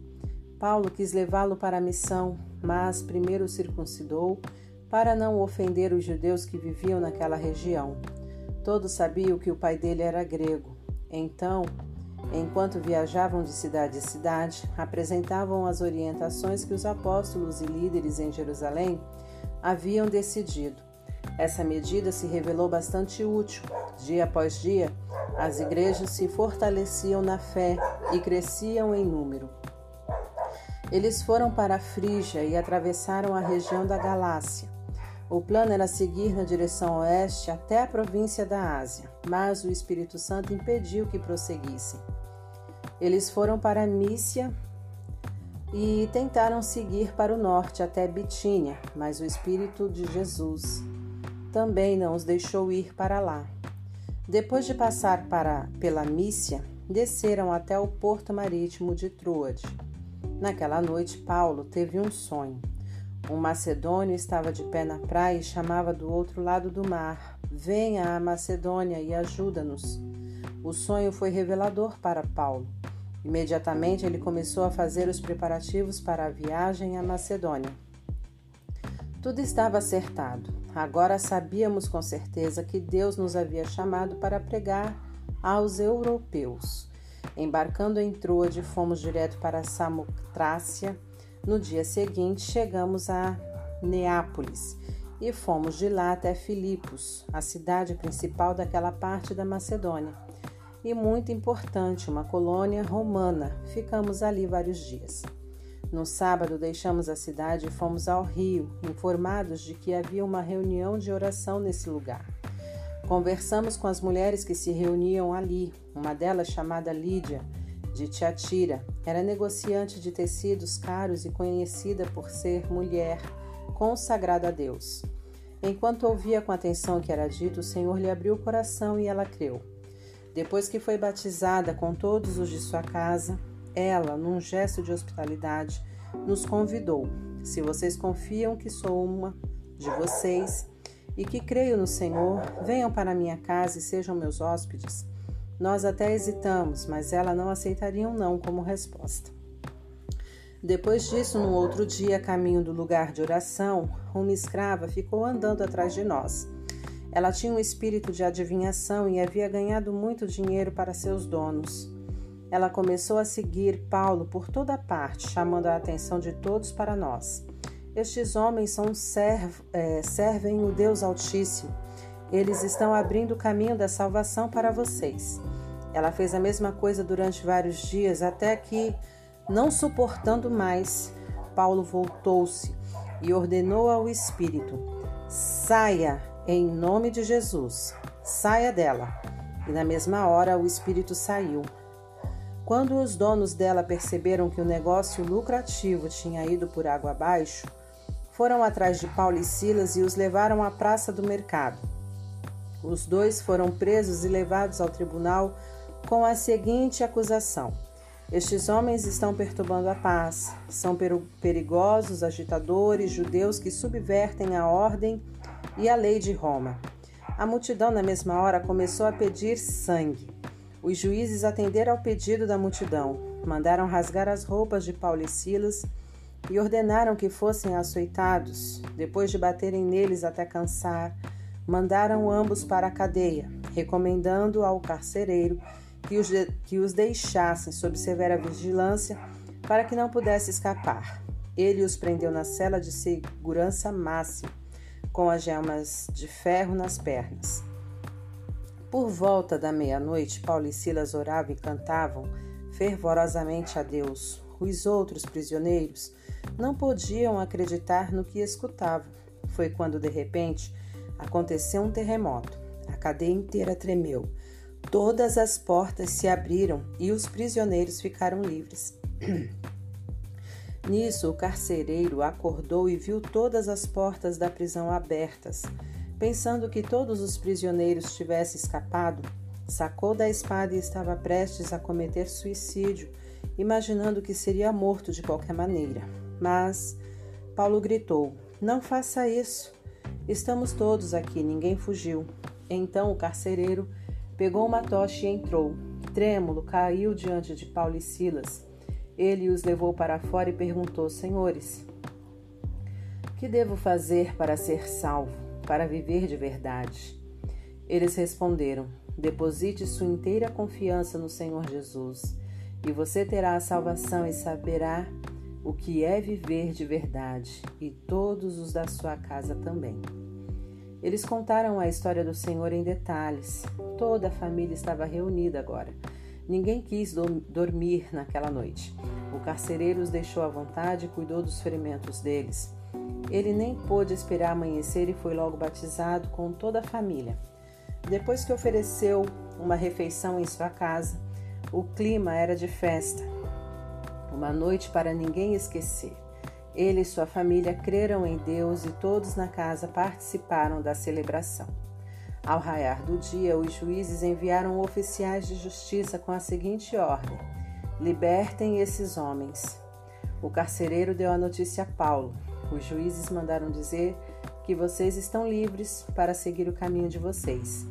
Estão livres, vão em paz. Mas Paulo não se moveu e disse aos oficiais de justiça: Eles nos espancaram em público e jogaram na cadeia legítimos cidadãos romanos. Agora querem resolver a situação por baixo dos panos? Nada disso. Se nos querem tirar daqui, que venham eles mesmos e nos libertem à vista de todos. Os oficiais de justiça deram o recado e os magistrados entraram em pânico porque não imaginavam que Paulo e Silas fossem cidadãos romanos. Eles correram para lá, apresentaram suas desculpas e pessoalmente os acompanharam, implorando que saíssem da cidade pacificamente. Depois que saíram da cadeia, Paulo e Silas foram para a casa de Lídia, a fim de rever os amigos e encorajá-los na fé. Só então seguiram o caminho.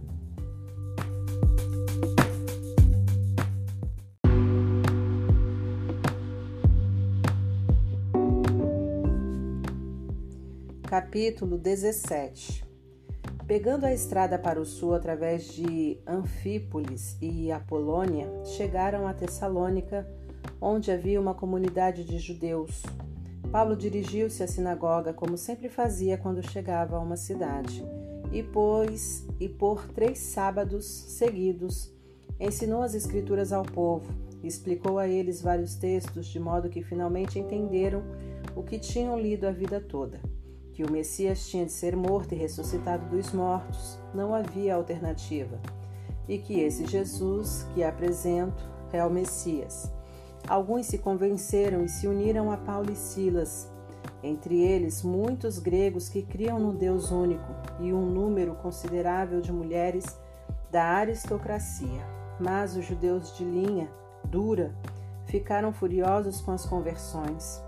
Loucos de inveja reuniram um grupo de arruaceiros e uma turba terrível, aterrorizando a cidade, avançaram contra Paulo e Silas.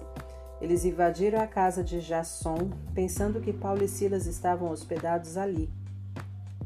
Como não os encontraram, agarraram Jasson e seus amigos e os arrastaram à presença das autoridades da cidade, gritando como loucos. Essa gente quase destruiu o mundo e agora está aqui na porta da nossa casa, atacando tudo a que damos valor. E Jason os está escondendo. Estes vira-casacas e traidores dizem que Jesus é rei e que César não é nada. As autoridades da cidade e a multidão ficaram alarmadas com o que ouviram. Assim, puseram uma fiança pesada sobre Jason e depois o libertaram enquanto investigavam as acusações. Naquela noite, no meio da escuridão, os amigos de Paulo e Silas os tiraram da cidade. Eles foram enviados a Bereia, onde mais uma vez se misturaram à comunidade judaica. Ali, os judeus receberam a mensagem de Paulo com entusiasmo e se encontravam com ele diariamente, examinando as Escrituras para ver se elas davam o mesmo apoio ao que ele dizia. Foi muito melhor do que em Tessalônica, Muitos deles passaram a crer, entre eles alguns gregos proeminentes da comunidade, mulheres e homens de influência. Mas não demorou muito e os judeus linha dura de Tessalônica souberam que Paulo estava pregando outra vez a palavra de Deus, agora em Bereia. Não perderam tempo. Correram para lá e trataram logo de incitar a multidão contra eles. Com a ajuda dos amigos, Paulo tomou um navio e escapou pelo mar. Silas e Timóteo ficaram ali. Os homens que ajudaram Paulo a fugir levaram-no para Atenas e o deixaram ali. Paulo enviou por eles uma mensagem a Silas e Timóteo: Venham assim que puderem. Enquanto aguardava Silas e Timóteo em Atenas, Paulo ficava cada vez mais irritado com todos aqueles ídolos do lugar. A cidade só tinha ídolos. Ele discutia na sinagoga com os judeus e com outros que pensavam de modo semelhante. Todos os dias saía às ruas e discutia o assunto como podia. Foi quando ele conheceu alguns intelectuais, epicuristas e estoicos e logo passou a debater com eles. Alguns fizeram pouco caso dele, pura bobagem. Outros, ouvindo-o falar de Jesus e da ressurreição, ficaram intrigados uma perspectiva nova sobre os deuses. Fale mais. Os intelectuais combinaram uma apresentação pública no Areópago, onde havia um pouco mais de tranquilidade. Disseram: Isso é novidade para nós. Nunca ouvimos nada semelhante.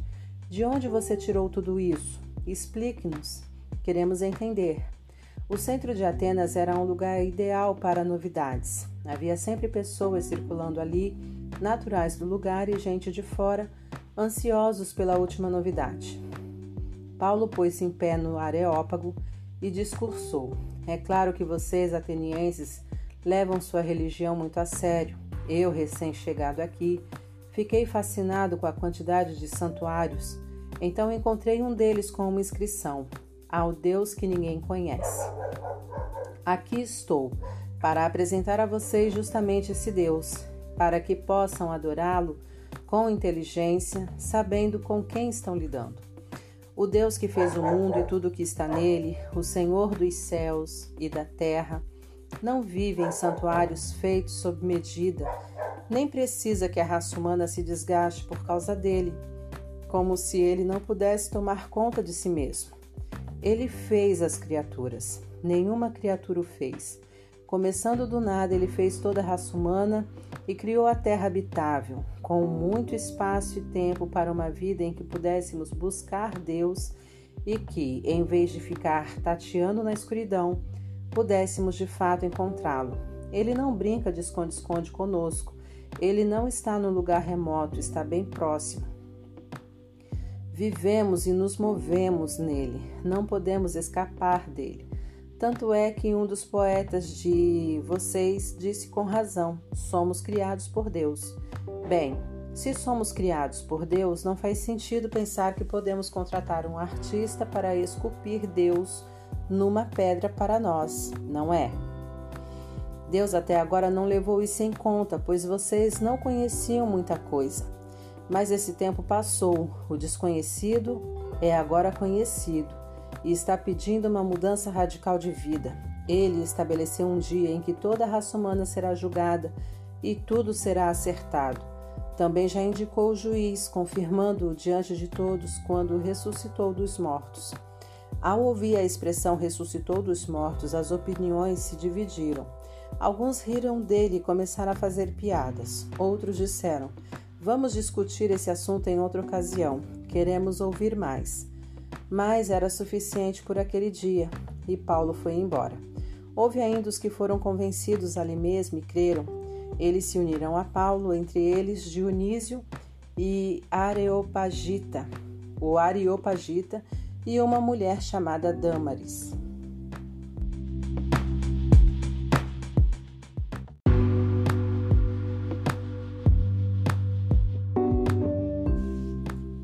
Capítulo 18 de Atenas, Paulo foi para Corinto. Ali conheceu Áquila, judeu nascido no Ponto, e sua esposa Priscila. Eles tinham chegado havia pouco tempo da Itália porque o imperador Cláudio havia expulsado os judeus de Roma. Paulo ficou com eles e trabalharam juntos na fabricação de tendas. Todos os sábados ele estava na sinagoga procurando convencer judeus e gregos a respeito de Jesus. Quando Silas e Timóteo chegaram da Macedônia, Paulo teve condições de dedicar tempo integral à pregação e ao ensino, com o objetivo de persuadir os judeus de que Jesus era de fato Messias de Deus. Mas não obteve muito êxito. Eles entraram em discórdia e o contradiziam o tempo todo. Muito aborrecido, Paulo por fim se cansou deles e desistiu. Façam como quiserem. Vocês fizeram a cama, então deitem nela. De agora em diante vou dedicar meu tempo às outras nações. Depois disso, ele foi para ele foi morar na casa de Tício, justo, homem consagrado a Deus, vizinho da sinagoga. Mas os esforços de Paulo com os judeus não foram de todo em vão, porque Crispo, chefe da sinagoga, passou a crer no Senhor. Toda a sua família creu com ele. Ao ouvir Paulo, muitos coríntios creram e foram batizados. Certa noite o Senhor falou a Paulo num sonho: Fique firme. Não permita que ninguém o intimide ou silencie. Não importa o que aconteça, estou com você e ninguém poderá feri-lo. Você não imagina quantas pessoas tenho nesta cidade. Era tudo de que ele precisava ouvir. Morou ali um ano e meio, ensinando a palavra de Deus com fidelidade aos coríntios. Mas quando Galho se tornou governador da província de Acaia, os judeus instigaram uma campanha contra Paulo, levaram-no ao tribunal e o acusaram. Este homem está levando o povo a realizar cultos ilegais. Paulo estava prestes a se defender quando Galho o interrompeu e disse aos judeus: Se isso fosse um caso de conduta criminosa, eu os ouviria de bom grado. Mas isso não está me parecendo mais, mas isso está me parecendo mais uma rixa entre judeus, uma disputa interminável sobre questões religiosas. Cuidem disso vocês mesmos. Não perderei tempo com um assunto desses. Em seguida, mandou que desocupassem a sala de audiência. A multidão na rua agrediu Sóstenes, o novo chefe da sinagoga, diante do tribunal. Galho não moveu um dedo. Foi um descaso total. Depois de ficar mais um pouco em Corinto, chegou a hora de Paulo se despedir dos amigos e navegar para a Síria. Priscila e Áquila estavam com ele. Antes de embarcar na cidade portuária de Sencreia, Paulo raspou a cabeça. Rapou a cabeça como parte de um voto que tinha feito.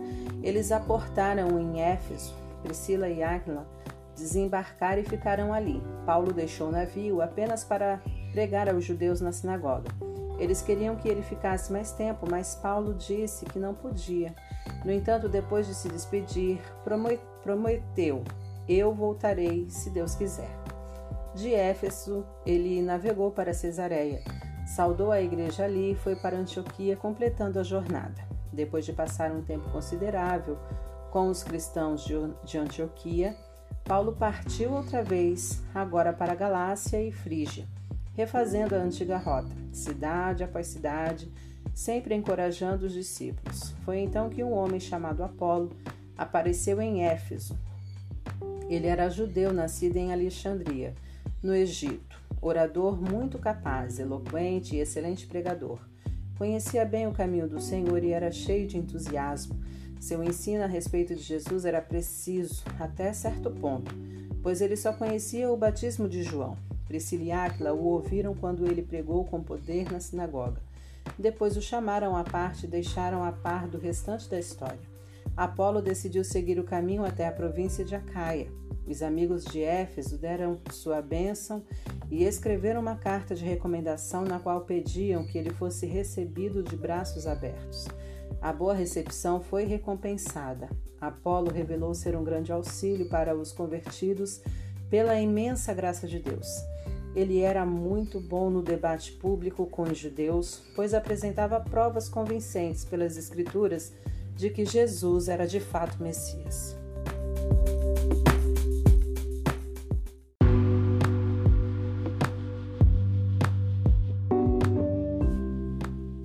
Capítulo 19 Enquanto Apolo estava em Corinto, Paulo seguiu o caminho pelas montanhas e chegou a Éfeso, onde encontrou alguns discípulos.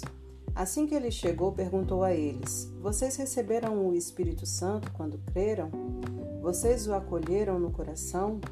Ele está mesmo em vocês?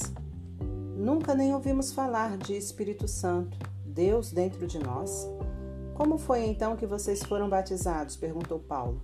No batismo de João, responderam. Paulo disse: Isso explica tudo. João pregou um batismo de mudança radical de vida para que o povo pudesse estar pronto para receber aquele que viria depois dele, Jesus. Se vocês foram batizados no batismo de João, agora estão preparados para que o que realmente importa, Jesus. E eles estavam. Assim que ouviram isso, foram batizados no nome do Senhor Jesus. Paulo impôs impôs-lhes as mãos sobre a cabeça e o Espírito Santo veio sobre eles. E louvaram a Deus em línguas e falavam a respeito dos atos de Deus. Havia cerca de doze pessoas ali naquele dia. Em seguida, Paulo foi para a sinagoga. Ficou na cidade três meses, trabalhando para apresentar a eles o reino de Deus de maneira convincente. mas começou a surgir resistência por parte de alguns que começaram a espalhar boatos sobre o estilo de vida cristão. Paulo retirou-se, levando os discípulos com ele, e se estabeleceu na escola de Tirano, ministrando aulas diariamente. Foi isso por dois anos, fez isso por dois anos, dando a todos na província da Ásia, judeus e gregos, ampla oportunidade para ouvir a mensagem do Senhor. Deus fez coisas poderosas e incomuns por meio de Paulo. A notícia se espalhou e as pessoas começaram a trazer peças de roupas, lenços, mantas e coisas semelhantes, para que tocasse com elas Paulo e depois os doentes. Foi impressionante. Os doentes eram curados e restaurados. Alguns exorcistas judeus itinerantes estavam na cidade e tentaram fazer o que pensavam ser o jogo de Paulo. Mencionavam o nome do Senhor Jesus às vítimas de espíritos malignos, dizendo: Domino você pelo Jesus pregado por Paulo. Os sete filhos de um tal de Seba, sacerdote principal judeu, tentaram fazer isso com um homem e o espírito maligno respondeu: Conheço Jesus e já ouvi falar de Paulo, mas quem são vocês? Então o possesso ficou enlouquecido, pulou sobre os exorcistas que levaram uma boa surra e ficaram de roupas rasgadas, nus e sangrando, eles fugiram dali. O fato se tornou conhecido de toda a Éfeso, entre judeus e gregos. Espalhou-se a convicção de que Deus estava por trás de tudo aquilo. A curiosidade a respeito de Paulo transformou-se em reverência pelo Senhor Jesus. Muitos dos que creram abandonaram a feitiçaria. Magos e feiticeiras vieram com seus livros de feitiços e fizeram uma fogueira imensa com eles. O valor dos livros chegou a 50 mil moedas de prata. Assim, ficou evidente que a palavra do Senhor fora vitoriosa em Éfeso. Depois disso, Paulo decidiu que era tempo de ir para as províncias de Macedônia e Acaia, e de lá para Jerusalém. Ele disse: Vou para Roma, preciso ir para lá. Ele enviou dois de seus assistentes, Timóteo e Erasto, para a Macedônia, mas ficou na Ásia para resolver alguns assuntos. Antes de partir, ocorreu em Éfeso um grande tumulto a respeito do que era conhecido como o caminho. Certos ourives, certo ourives Demétrio chefiava um negócio de manufatura de relicários da deusa Artemis e empregava muitos artesãos. Ele reuniu seus empregados e outro que lhe emprestavam serviços e disse: Homens, vocês sabem que temos um bom negócio aqui e já viram como Paulo se intromete no que fazemos, para nos desacreditar, afirmando que não existem deuses feitos por mãos humanas. Muita gente o apoia, não apenas aqui em Éfeso, mas por toda a província da Ásia. Não apenas nosso negócio corre o risco de ir à falência, mas o templo da nossa famosa deusa Ártemis acabará em escombros, quando sua reputação gloriosa se for. Não se trata de um assunto local, o mundo inteiro adora nossa Ártemis. A multidão perdeu a cabeça, correram à rua gritando: Grande Ártemis dos Efésios! Grande Ártemis dos Efésios! Eles puseram a cidade inteira em polvorosa, correram ao estádio e agarraram dois dos companheiros de Paulo, os macedônios Gaio e Aristarco. Paulo queria ir também, mas os discípulos não deixaram. Alguns líderes religiosos de destaque da cidade, simpáticos a Paulo, concordaram. Não se aproxime daquela multidão de jeito nenhum. Alguns deles gritavam uma coisa, outros gritavam outra. Muitos nem tinham ideia do que estava acontecendo porque estavam ali, enquanto os judeus empurravam, empurraram Alexandre para que ficasse à frente do povo e assumisse o controle. Diferentes facções reivindicaram sua liderança. Ele os repreendeu e os fez calar, gesticulando energicamente. Mas no momento em que Alexandre abriu a boca, perceberam que ele era judeu e gritaram: Grande Ártemis dos Efésios, grande Ártemis dos Efésios, e gritaram por duas horas. Finalmente, o escrivão da cidade fez a multidão se aquietar e disse: Caros compatriotas, será que alguém em algum lugar não sabe que nossa querida cidade de Éfeso é a protetora da gloriosa Ártemis e da sua imagem sagrada de pedra que caiu do céu. Considerando que isso não pode ser negado, é melhor que cada um de vocês vá cuidar da sua vida. Tal conduta é indigna de Ártemis. Os homens que vocês trouxeram aqui não fizeram nada para prejudicar nosso templo nem nossa deusa. Se Demétrio e sua associação de artesãos têm alguma queixa, poderão apresentá-la no tribunal e fazer as acusações que quiserem. Se alguma coisa mais os está incomodando, reclame nas reuniões regulares da administração da cidade, deixando a questão a cargo dela. Não há desculpa para o que aconteceu hoje, pois pusemos a cidade em risco. Lembrem-se que Roma não vê os agitadores com bons olhos. Com isso, o povo se dispersou.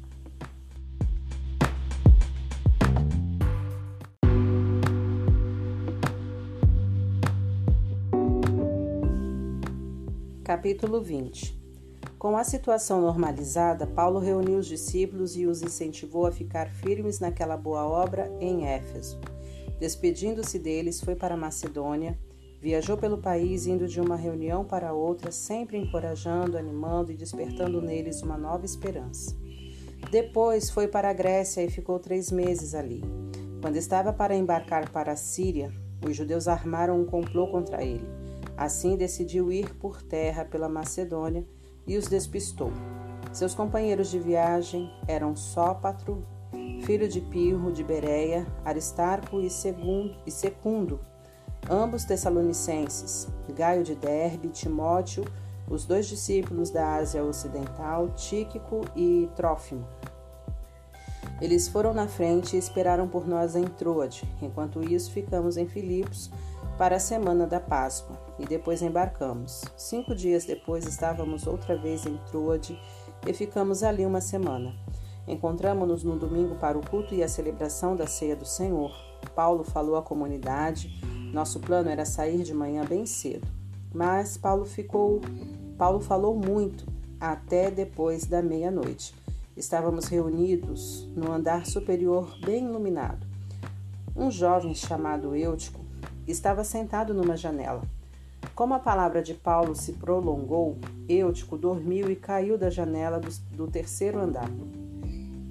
Quando foram socorrê-lo, ele estava morto. Paulo desceu também e sacudiu o rapaz, dizendo: Nada de choro, ainda há vida nele. Disse isso e subiu para servir a ceia do Senhor. Continuou a falar a respeito da fé até a madrugada. Encerrada a reunião, Paulo tomou seu caminho. O rapaz vivo foi com o pessoal da comunidade que estavam muito felizes. Enquanto isso, o resto de nós embarcou no navio e navegou até Assos, onde planejávamos encontrar Paulo. Ele queria pregar ali e já havia feito os preparativos. Tudo ocorreu conforme o plano. Nós o encontramos em Assos e o trouxemos a bordo. Dali navegamos até Mitilene. No dia seguinte, passamos por Quios e Samos e um dia depois finalmente aportamos em Mileto. Paulo havia decidido evitar Éfeso para não ficar na província da Ásia. Ele tinha pressa, pois queria chegar a Jerusalém para a festa de Pentecoste. De Mileto, Paulo mandou chamar os líderes da comunidade. Quando chegaram, ele lhes disse: Vocês sabem que desde o dia em que cheguei à Ásia me dediquei totalmente a vocês, oferecendo minha vida servindo o Senhor como podia, enfrentando as armadilhas que os judeus prepararam contra mim. Em nada fui mesquinho, vocês receberam toda a verdade e encorajamento de que precisavam. Ensinei em alguns lugares públicos e nos lares, exortando judeus e gregos sem distinção. Há uma mudança radical de vida na presença de Deus e há uma plena confiança em nosso Senhor Jesus. Mas agora há outra realidade urgente diante de mim. Sinto-me impelido a ir em Jerusalém. Não sei em absoluto o que irá acontecer quando chegar lá. Só sei que não será um mar de rosas, pois o Espírito Santo me alertou de que me aguardam sofrimentos e prisões. Mas isso pouco importa. O que mais me interessa é terminar o que Deus começou, a tarefa de que o Senhor Jesus me incumbiu. O que mais me interessa é terminar o que Deus começou. Fazer que todos com os quais me encontre, tomem conhecimento da extraordinária graça de Deus. Portanto, a Deus, vocês não me verão outra vez, nem eu a vocês, com quem tenho trabalhado tanto, proclamando as notícias do inaugurado reino de Deus. Fiz o melhor que pude por vocês, dei tudo de mim e não escondi nada do que era a vontade de Deus para vocês. Agora é com vocês. Fiquem firmes por vocês mesmos e pela comunidade. O Espírito os responsabiliza agora por essas ovelhas que são o povo de Deus. Vocês têm o dever de guardá-las e protegê-las. O próprio Deus considerou que valia a pena morrer por elas. Sei que assim que eu partir, lobos ferozes aparecerão para atacar o rebanho, homens de suas fileiras que torcerão as palavras para seduzir os discípulos a segui-los em vez de seguir Jesus. Por isso, fiquem atentos. Lembre-se desses três anos nos quais velei por vocês sem desistir, derramando meu coração por todos vocês. Agora me entrego a Deus, ao nosso Deus maravilhoso cuja palavra poderá mudar vocês para que sejam o que Ele quer e conceder a vocês tudo de que precisem nesta comunidade de santos amigos. Vocês bem sabem que nunca fiz questão de riqueza ou de vestir do bom e do melhor. Com tudo que fiz, demonstrei a vocês que é preciso trabalhar a favor dos fracos, não explorá-los. Vocês não estarão errando se guardarem a lembrança daquilo que o Senhor disse. Vocês são mais felizes dando que recebendo. Depois de falar, Paulo ajoelhou-se, os outros fizeram o mesmo e todos oraram. Foi um rio de lágrimas. Muitos abraçaram Paulo, não querendo deixá-lo ir. Eles sabiam que não iriam vê-lo outra vez, como ele mesmo havia declarado. Com muita dor no coração, eles o acompanharam até o navio.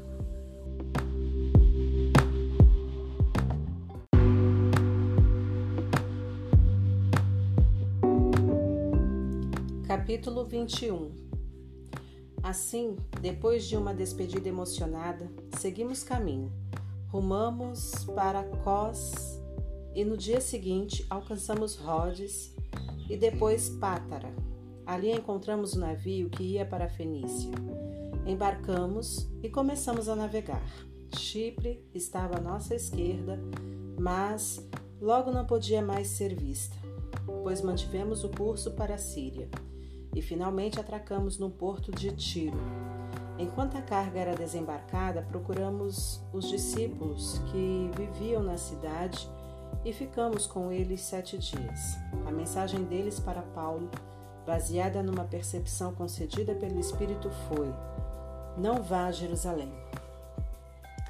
Quando nosso tempo acabou, eles nos escoltaram até as docas, vieram todos Homens, mulheres, crianças, foi uma grande festa de despedida. Ajoelhamos-nos na praia e oramos. Então, após outra rodada de despedidas, subimos a bordo enquanto eles voltavam para casa.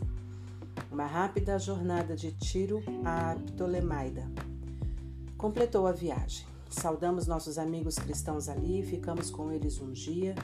De manhã fomos para Cesareia e ficamos com Filipe, o evangelista, um dos sete. Filipe tinha quatro filhas, que eram virgens e profetizavam. A visita durou vários dias e um profeta da Judéia chamado Ágabo veio nos ver. Ele encaminhou-se diretamente para Paulo, pegou o cinto dele e, num gesto dramático, amarrou-se, mãos e pés, e disse: Isto é o que o Espírito Santo diz. Os judeus de Jerusalém irão prender o homem a quem este cinto pertence, desta maneira, e vão entregá-lo a pagãos muito maus. Quando ouvimos isso, todos nós imploramos a Paulo que deixasse de ser teimoso e desistisse da viagem a Jerusalém. Mas ele foi irredutível. Por que tudo isso? Por que todo esse drama, tornando as coisas ainda mais difíceis para mim? Vocês não entendem? A questão não é o que vão fazer a mim em Jerusalém, se vão me prender ou me matar, mas o que o Senhor Jesus irá fazer por meio da minha obediência. Não conseguem ver isso? Percebendo que era inútil insistir, desistimos. Estás nas mãos de Deus. Senhor, seja feita a tua vontade. Isso aconteceu pouco antes de pegarmos a bagagem para ir a Jerusalém. Alguns dos discípulos de Cesareia foram conosco e nos levaram à casa de Minasson, que nos recebeu calorosamente como hóspedes. Natural de Chipre, ele era do grupo dos discípulos mais antigos. Em Jerusalém, nossos amigos nos receberam de braços abertos com muita alegria. Logo na manhã seguinte, fomos levar Paulo para ver Tiago. todos os líderes da igreja estavam lá. Depois das saudações e de conversar um pouco, Paulo contou-lhes em detalhes o que Deus havia feito entre os não-judeus e pelo seu ministério. Eles ouviram com prazer e deram glória a Deus. Eles também tinham uma história para contar. Vejam o que está acontecendo aqui. Milhares e milhares de judeus consagrados a Deus passaram a crer em Jesus. Mas há também um problema. Eles estão mais zelosos do que nunca em observar as leis de Moisés e ouviram dizer que vocês aconselharam estes judeus, esses judeus que vivem cercados por gente de outros povos, a se afastar de Moisés, afirmando que eles não precisam circuncidar os filhos nem guardar as tradições. Isso desagradou muito a todos eles. Estamos preocupados com o que poderá acontecer quando descobrirem que você está na cidade. Isso vai dar problema. Aqui está o nosso conselho. Quatro homens de nosso grupo fizeram um voto que envolve purificações rituais, mas não têm dinheiro para pagar as despesas. Junte-se a esses homens em seus votos e pague as despesas deles, assim todos vão ficar convencidos de que não há verdade nos boatos que circulam a seu respeito e que você é de fato zeloso das leis de Moisés. Ao fazer esse pedido, não estamos voltando atrás no acordo sobre os não-judeus convertidos. Tudo o que escrevemos naquela carta está de pé, a saber o cuidado em que o cuidado em não se envolver em nenhum tipo de idolatria, em não servir comida ofensiva aos judeus cristãos, como é o caso do sangue da carne ritualmente impura, e em guardar a pureza moral no sexo e no casamento. Paulo concordou. Juntou-se àqueles homens em seus votos e pagou as despesas deles. No dia seguinte, foi ao templo oficializar o voto e ficou ali até que os sacrifícios adequados foram oferecidos e o tempo fosse cumprido. Quando os sete dias de purificação estavam para se completar, alguns judeus de Éfeso reconheceram Paulo no templo. Imediatamente puseram o lugar de cabeça para baixo. Agarraram Paulo e começaram a gritar a plenos pulmões: Socorro, israelitas, ajudem! Este homem que está viajando pelo mundo inteiro dizendo mentiras contra nós, contra a nossa religião contra este lugar. Ele trouxe aqui gregos, aqui, e contaminou este lugar santo. Eles, eles tinham visto Trófimo, o grego de Éfeso, caminhando com Paulo na cidade e logo concluíram que o apóstolo o levara ao templo. Logo a cidade inteira estava alvoroçada. Gente de toda parte corria para o templo a fim de saber o que estava acontecendo. Os judeus arrastaram Paulo para fora e trancaram as portas do templo, de modo que ele não pudesse entrar no santuário outra vez. Tentavam matá-lo quando a notícia chegou ao comandante da guarda. Um motim, a cidade inteira está em polvorosa. Ele agiu rápido. Os soldados e oficiais correram para o lugar imediatamente. Assim que a multidão viu o comandante e seus soldados, pararam de agredir o apóstolo. O capitão prendeu Paulo, ordenou que ele fosse algemado e depois perguntou quem era e o que tinha feito. Tudo que ele conseguiu da multidão foi uma gritaria ensurdecedora. Era impossível entender o que diziam, por isso decidiu levar Paulo para a fortaleza. Mas, ao chegar às escadarias do templo, a multidão se tornou tão violenta que os soldados tiveram de carregar o prisioneiro. Enquanto o transportavam, a multidão ia atrás dele gritando: Mata, mata! Quando chegaram às escadas antes de entrar, Paulo disse ao capitão: Posso falar uma coisa? Ele respondeu: eu não sabia que você falava grego.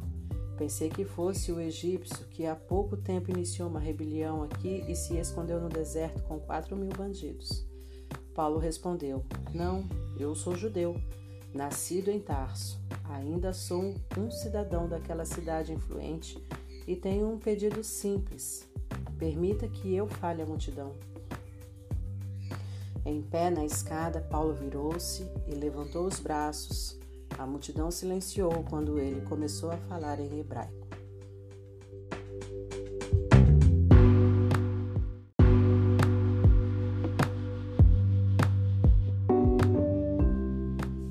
Capítulo 22 Meus prezados irmãos e pais, ouçam com atenção o que vou dizer antes de tirarem conclusões a meu respeito.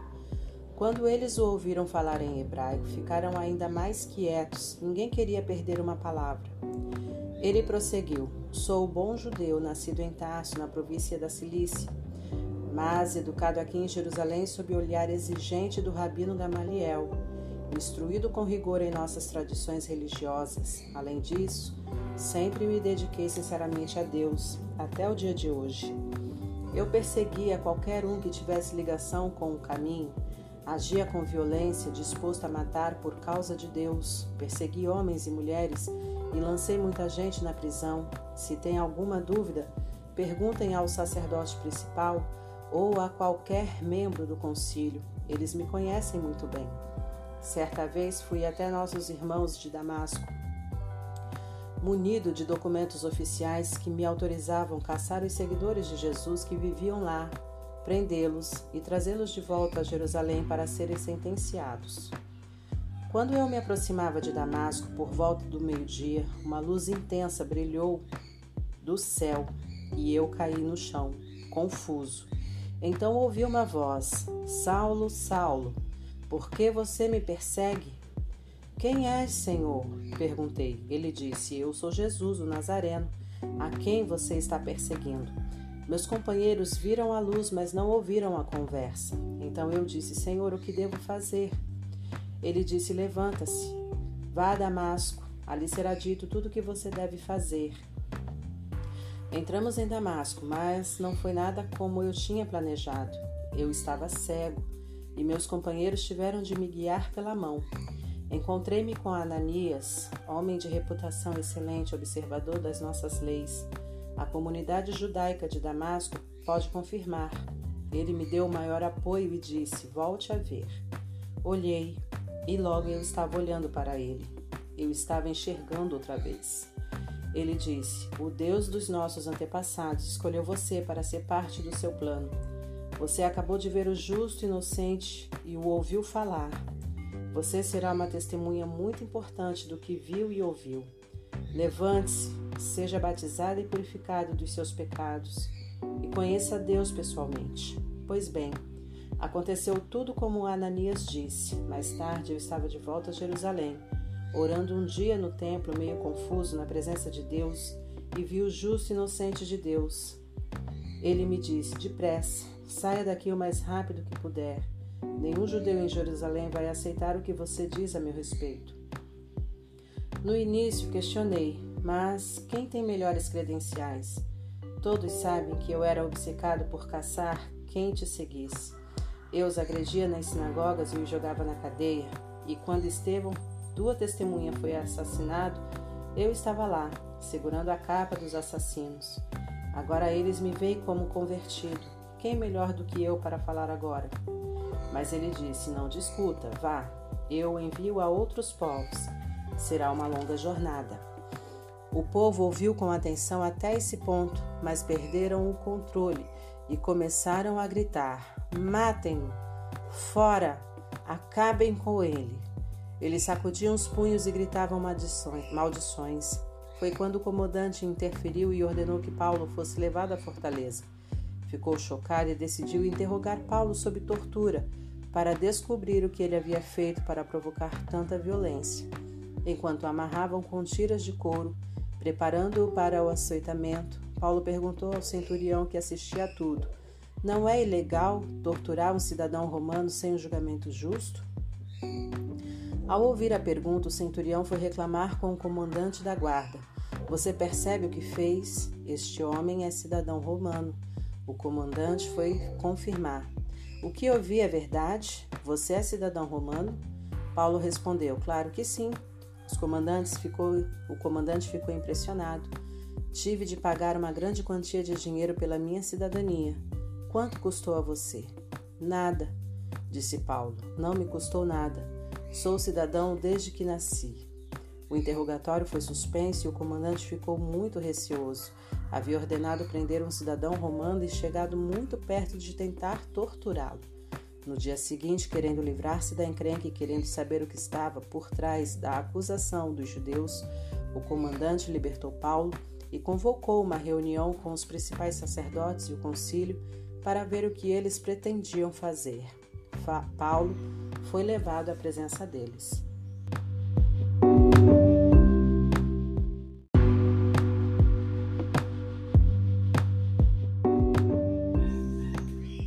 Capítulo 23 Paulo encarou com firmeza os membros do concílio e disse: Amigos, tenho vivido com a consciência limpa diante de Deus por toda a minha vida, até esse momento. A declaração irritou o sacerdote principal Ananias. Ele ordenou aos seus assistentes que esbofeteassem Paulo. Mas Paulo reagiu de imediato. Deus irá castigá-lo, seu farsante. Você se senta aí para me julgar de acordo com a lei e depois quebra a lei, mandando-me esbofetear. Os assistentes não podiam crer em tal ousadia. Como tem coragem de falar desse, desse jeito com o sacerdote principal de Deus? Surpreso, Paulo respondeu: Como eu poderia saber que ele é o sacerdote principal? Ele não age como tal. Mas vocês estão certos, as Escrituras de fato dizem: Não falem mal de seus governantes. Sinto muito. Sabendo que o concílio era constituído dos rivais, saduceus e fariseus, Paulo decidiu explorar o antagonismo deles. Amigo, sou fariseu convicto de uma longa linhagem de fariseus e por causa das minhas convicções de fariseus, de fariseu, a esperança na ressurreição dos mortos é que fui trazido a este tribunal. Quando ele disse isso, o concílio se dividiu. Fariseus e saduceus passaram a se atacar uns aos outros com argumentos irados. Os saduceus não acreditam em ressurreição, nem em anjos, nem mesmo em espíritos. Mas os fariseus acreditam em tudo isso. A confusão estava armada. Os líderes religiosos do lado dos fariseus gritavam para os outros: Não vemos nada de errado com este homem, e se um espírito falou com ele? Ou talvez um anjo, e se estivermos lutando contra Deus? Foi como jogar lenha no fogo. A discussão tornou-se tão violenta que o capitão ficou com medo de que partissem Paulo ao meio. Assim ordenou aos soldados que o tirassem dali e, os, e o escoltassem de volta à fortaleza em segurança. Naquela noite o Senhor apareceu a Paulo e disse: Tudo vai dar certo. Tudo vai acontecer para o melhor. Você tem sido minha boa testemunha aqui em Jerusalém. Agora será minha testemunha em Roma. No dia seguinte, os judeus tramaram um plano contra Paulo, fizeram um juramento solene de que não iriam comer nem beber até que ele estivesse morto.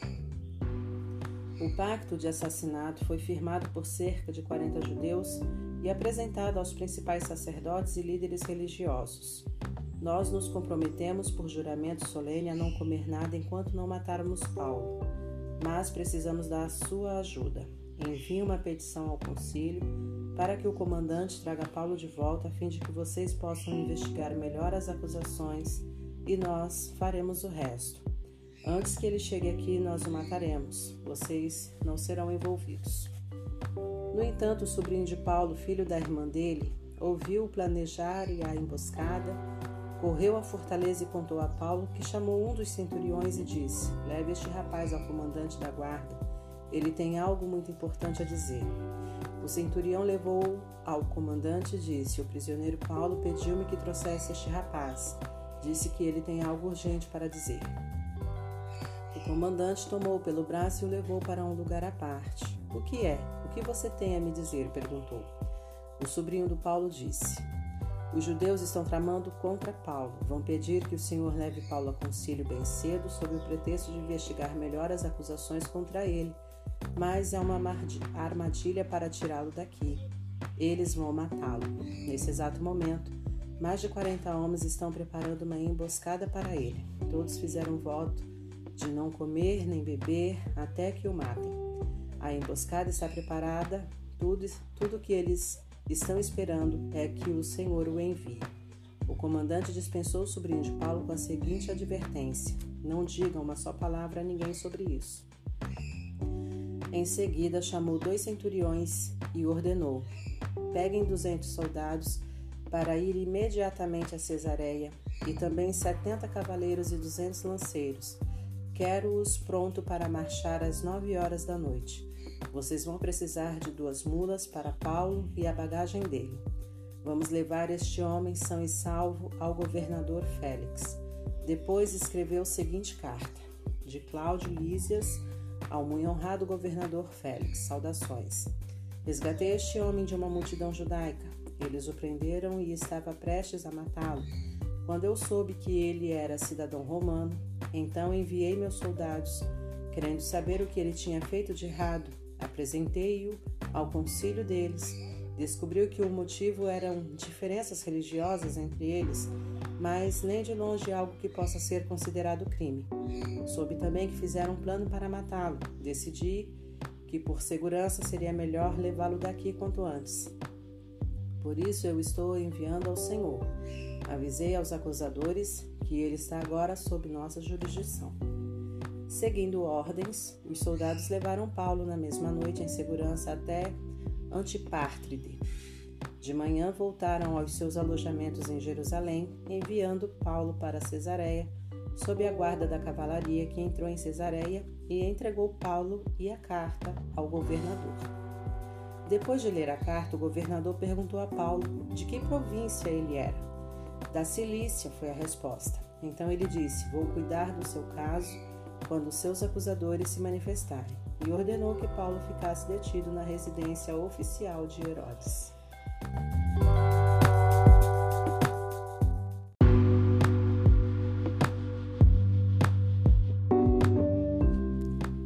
Capítulo 24 Cinco dias depois, o sacerdote principal Ananias chegou com um grupo de líderes judeus. Entre eles estava Tértulo, um advogado. Eles apresentaram ao governador sua acusação contra Paulo. Quando Paulo foi chamado ao tribunal, Tértulo falou pela acusação. Honorável Félix, Somos muito gratos sempre e em todo lugar por seu governo sábio e pacífico. Estamos conscientes de que é por sua causa que desfrutamos essa paz e as benesses de suas reformas. Não vou cansar o Senhor com um discurso longo. Peço sua gentil benignidade em me ouvir. Serei breve. Apanhamos esse homem várias vezes perturbando nossa paz, incitando motins contra os judeus em todo o mundo. Ele é o líder de uma seita sediciosa chamada Nazarenos, muito perigosa. Devo dizer, nós o pegamos tentando profanar nosso santo templo e o prendemos. O Senhor poderá averiguar todas essas acusações quando o interrogar. Os judeus o apoiaram. É isso mesmo, ele tem toda razão. O governador acenou para Paulo, indicando que era a vez dele. Paulo então disse: Considero-me feliz por me defender na presença do governador, sabendo quão justo o Senhor tem sido em nos julgar todos estes anos. Estou de volta a esta terra há apenas doze dias. O senhor pode verificar essa informação com muita facilidade. Vim com o propósito definido de adorar em Jerusalém na festa de Pentecoste. E durante todo este tempo nada fiz de errado. Ninguém pode dizer que me viu discutindo no templo ou provocando alguma multidão nas ruas. Nenhuma das acusações deles podem ser comprovadas com evidências ou testemunhas. Mas devo confessar o seguinte: Sou seguidor do caminho, que eles caluniosamente chamam de seita. De fato, sirvo e adoro o mesmo Deus, servido e adorado por todos os nossos antepassados. E creio em tudo que está nas Escrituras. Admito viver na expectativa de que Deus irá ressuscitar os bons e os maus. Se esse é o meu crime, meus acusadores são tão culpados quanto eu. Acreditem, esforço-me para manter uma consciência limpa diante de Deus e do próximo em tudo o que faço. Fiquei fora da nossa terra há alguns anos e agora estou de volta. Enquanto eu estive fora, levantei uma oferta para os pobres e a trouxe comigo, junto com a oferta para o templo. Foi enquanto eu fazia essas ofertas que eles me encontraram durante minhas orações no templo. Tudo feito de modo correto, não havia multidão nem baderna. Foram alguns judeus de Éfeso que começaram a confusão. E o Senhor perceberá que eles não estão aqui hoje, são covardes demais para me acusar. Meus acusadores deveriam dizer em que crime me flagraram. Eles não podem se esconder atrás das palavras inócuas de Tértulo. A única coisa que eles têm contra mim é a declaração que fiz no concílio. É porque creio na ressurreição que fui trazido a este tribunal. Pergunto se isso parece ao Senhor um ato criminoso. Félix hesitou. Ele sabia mais do que aparentava a respeito do caminho e poderia ter resolvido o caso de uma vez por todas. Mas, inseguro por motivações políticas, preferiu adiar a questão. Por isso declarou: Quando o capitão Lísias vier, vou decidir o caso. Ele ordenou ao centurião que mantivesse Paulo em custódia, mas com alguma autonomia, e que não impedisse os amigos de o ajudarem. Poucos dias depois, Félix e Drúzila, sua esposa, que era judia, mandaram chamar Paulo para ouvi-lo falar a respeito da vida de seguidor de Jesus Cristo. Como Paulo insistia em relações justas com Deus e com seu povo e falava sobre a vida de disciplina moral e o juízo futuro, Félix começou a achar a conversa desconfortável e o dispensou. Basta por hoje, eu chamarei quando for conveniente. Ele também esperava que Paulo, em segredo, lhe oferecesse algum suborno. Houve várias conversas entre eles. Depois de dois anos, Félix foi substituído por Pórcio, Festo, também querendo agradar aos judeus e ignorando a justiça. Félix deixou Paulo na prisão.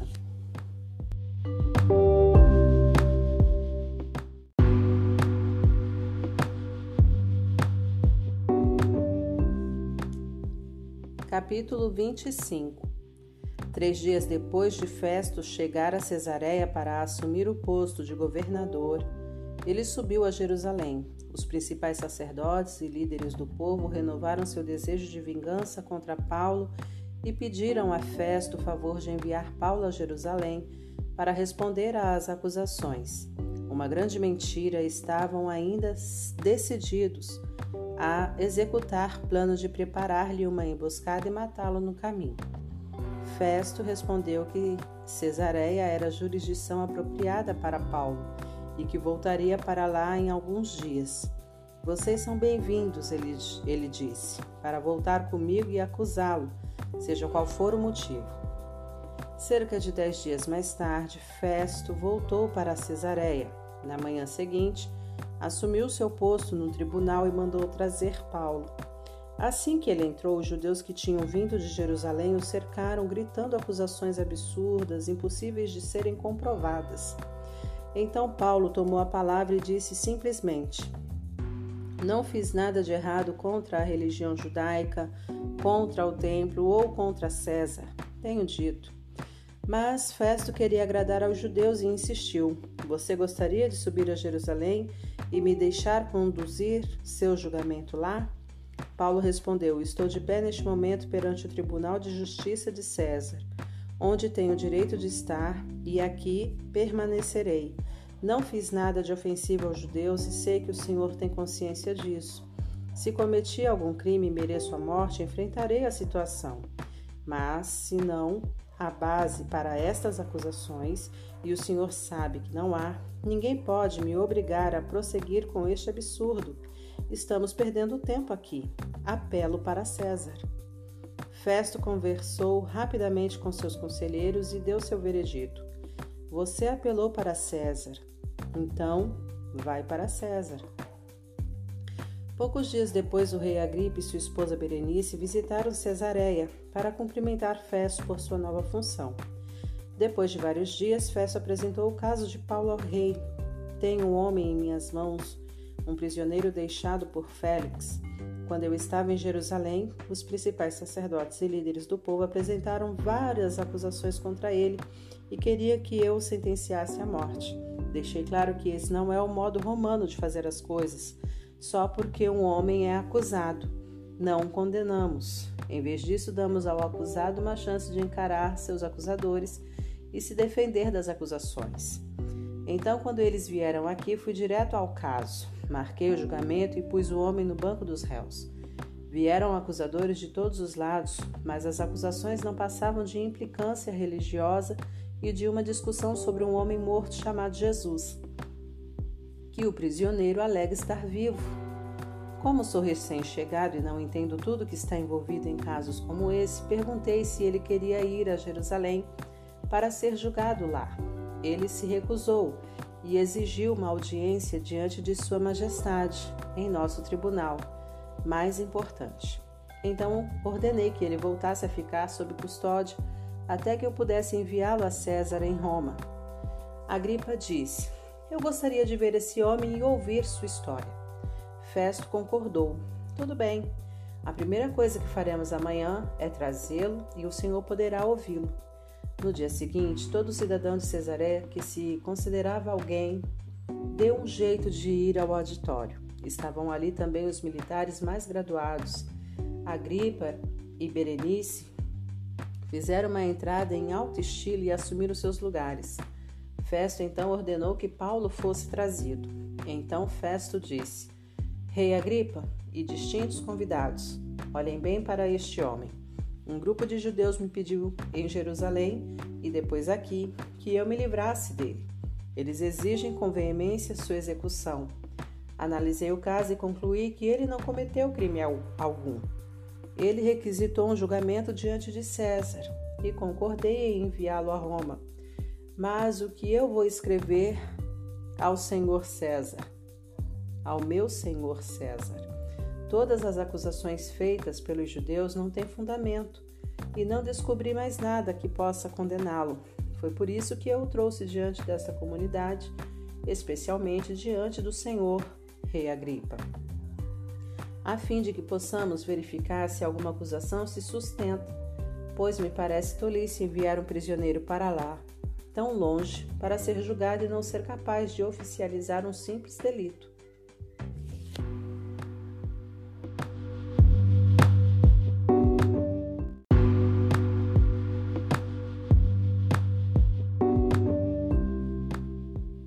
Capítulo 26 então Agripa falou diretamente a Paulo: Pode fazer sua defesa.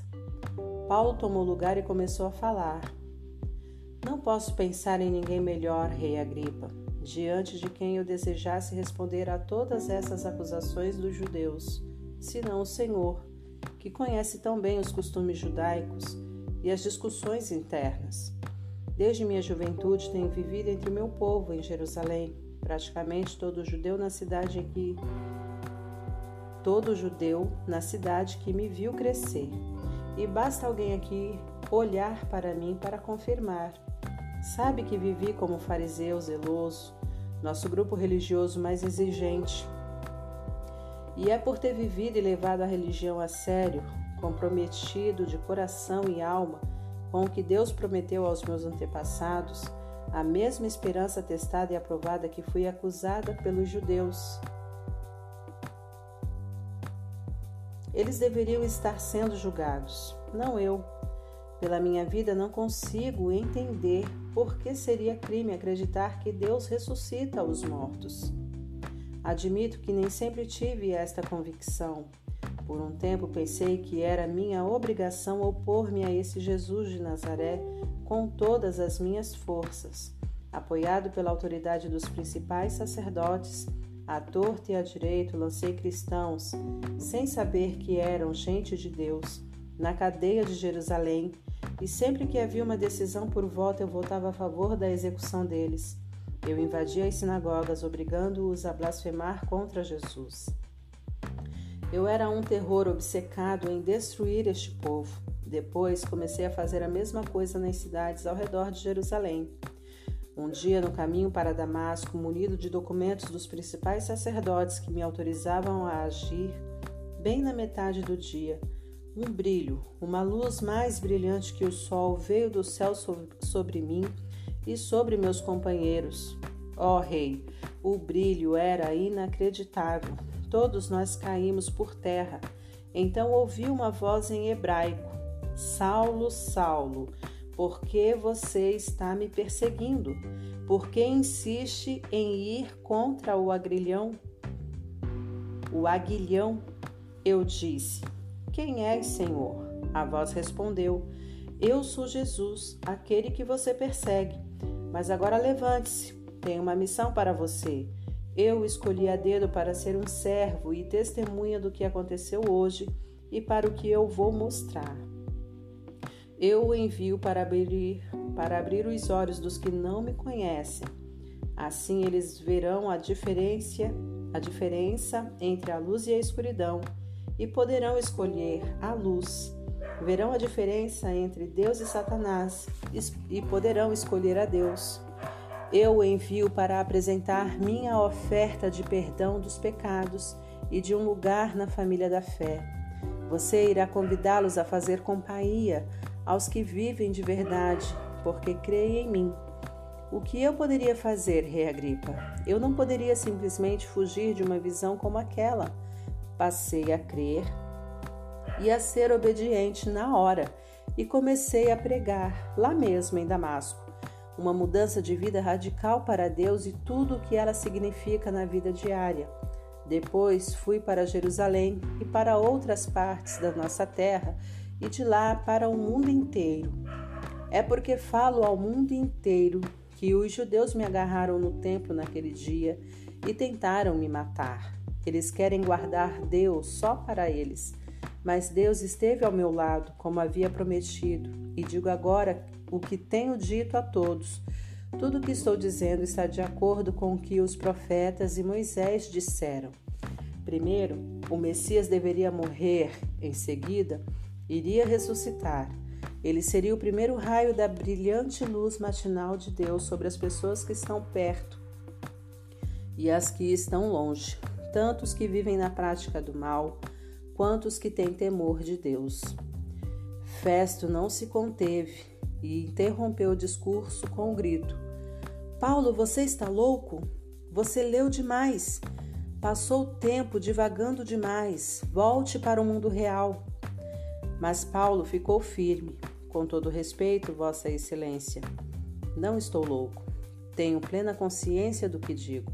O rei sabe do que estou falando. Estou certo de que nada do que eu disse parece loucura para ele. Ele sabe de tudo isso há muito tempo. O Senhor precisa entender que isso não foi feito às ocultas. O Senhor acredita nos profetas, não acredita, Rei Agripa? Não precisa responder se sei que acredita. Mas Agripa respondeu: Um pouco mais, e você vai fazer de mim um cristão. Paulo, ainda algemado, disse: É por isso que tenho orado, para que agora ou mais tarde, não apenas o Senhor, mas todos os que me ouvem aqui se tornem como eu, exceto, é claro, por essas algemas. O rei, o governador, Berenice e seus conselheiros levantaram-se e foram para a sala ao lado discutir a respeito do que ouviram. Todos concordaram quanto à inocência de Paulo, dizendo: Não há nada nesse homem que mereça a prisão, muito menos a morte. Agripa disse a Festo: Ele poderia ser liberto agora mesmo se não tivesse requisitado uma audiência perante César.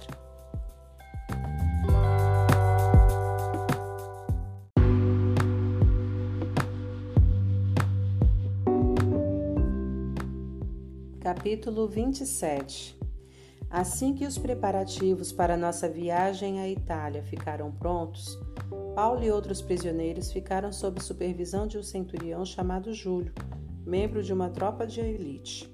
Embarcamos no navio de Adramítio, que ia para Éfeso e para, e para os portos do Ocidente.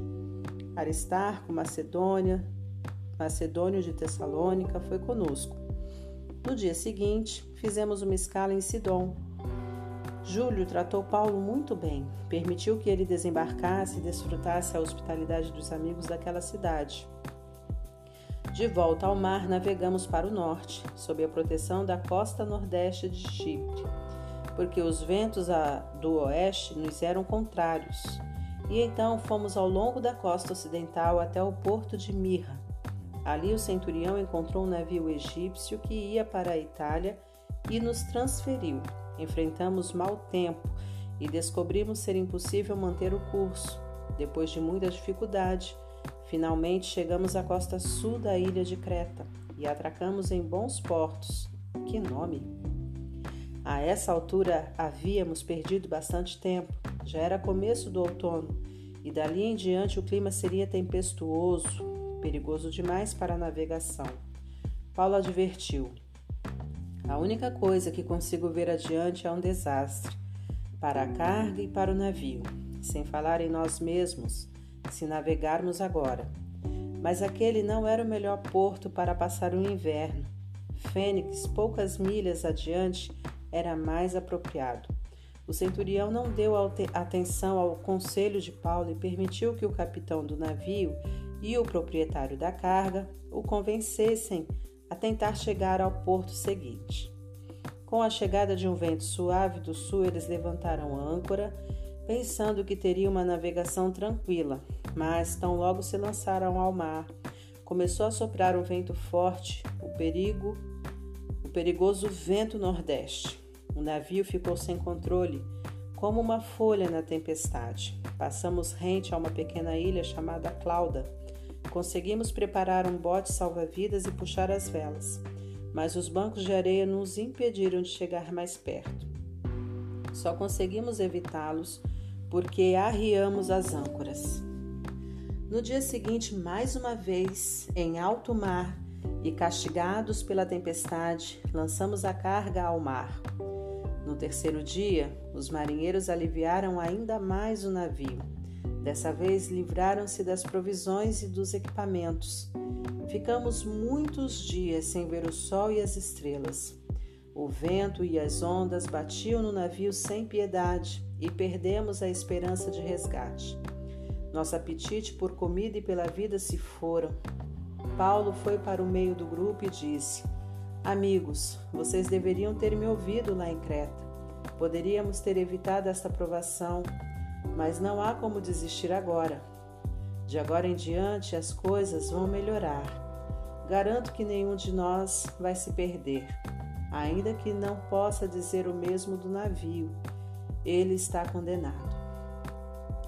Na noite passada, um anjo de Deus apareceu a mim, um anjo do Deus a quem sirvo, e me disse: não desista, Paulo.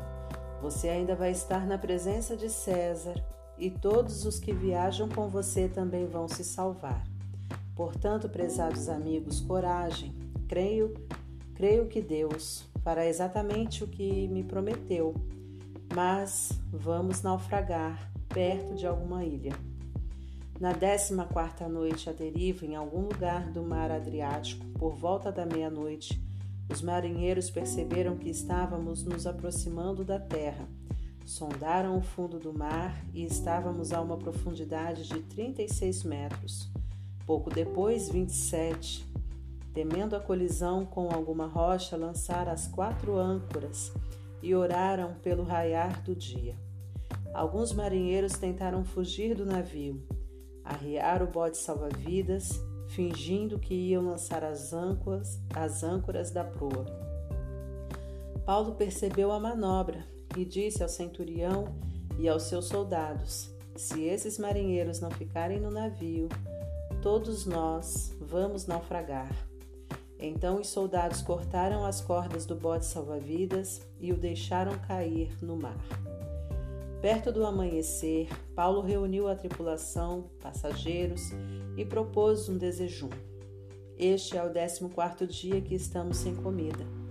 Nenhum de nós comeu nada, mas insisto em que comam alguma coisa agora. Vocês vão precisar de força para o resgate que está adiante de nós. Garanto que vocês sairão desta sem o arranhão. Ele partiu o pão, deu graças a Deus e o distribuiu e todos comeram animados, 276 pessoas. Depois da refeição, estando todos satisfeitos, o navio foi aliviado de seu peso mais uma vez, agora pela carga de grãos. Ao raiar do dia, ninguém reconheceu o lugar, mas estavam numa baía com uma bela praia. Decididos a levar o navio para a praia, cortaram as âncoras, soltaram o leme e seguiram o vento mas não deu certo. Ainda longe batemos no Recife e o navio começou a se partir. Os soldados decidiram matar os prisioneiros para que ninguém pudesse escapar a nado. Mas o centurião, determinado a salvar Paulo, os impediu. Ordenou que todos os que sabiam nadar pulassem no mar, mas os que não sabiam deveriam se agarrar a alguma prancha, e todos conseguiram chegar à praia.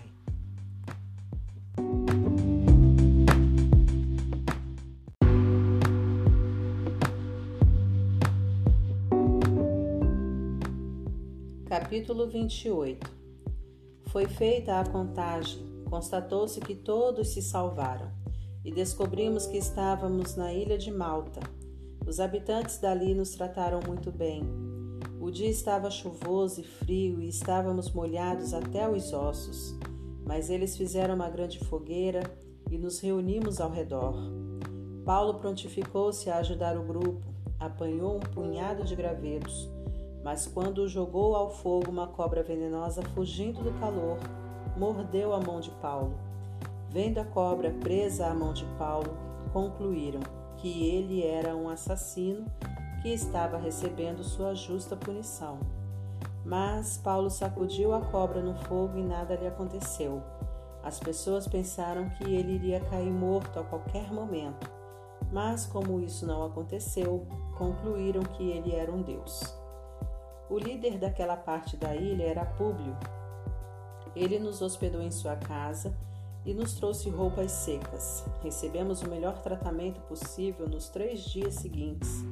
O pai de Públio estava doente, acamado, com febre alta e desinteria. desenteria. Paulo foi ao quarto do ancião, impôs as mãos sobre ele e orou, e o homem foi curado. A notícia da cura espalhou-se rapidamente e logo todos os doentes da ilha vieram até ali e foram curados. Passamos três meses maravilhosos em Malta. Eles nos trataram como reis, cuidaram de todas as nossas necessidades e providenciaram o que foi preciso para o restante da viagem. Um navio egípcio que tinha invernado no porto estava partindo para a Itália e embarcamos nele. O navio tinha esculpido na proa uma figura de deuses gêmeos. Ficamos três dias em Siracusa e depois rumamos para a costa de Régio. Dois dias depois, com o vento sul, navegamos até a Baía de Nápoles. Encontramos alguns cristãos ali e ficamos com eles uma semana. Chegamos a Roma. Nossos amigos ouviram que estávamos a caminho e vieram nos encontrar. Um grupo chegou de longe na praça de Ápio, outro grupo nos encontrou nas Três Vendas. Houve muita emoção, como se poderia esperar.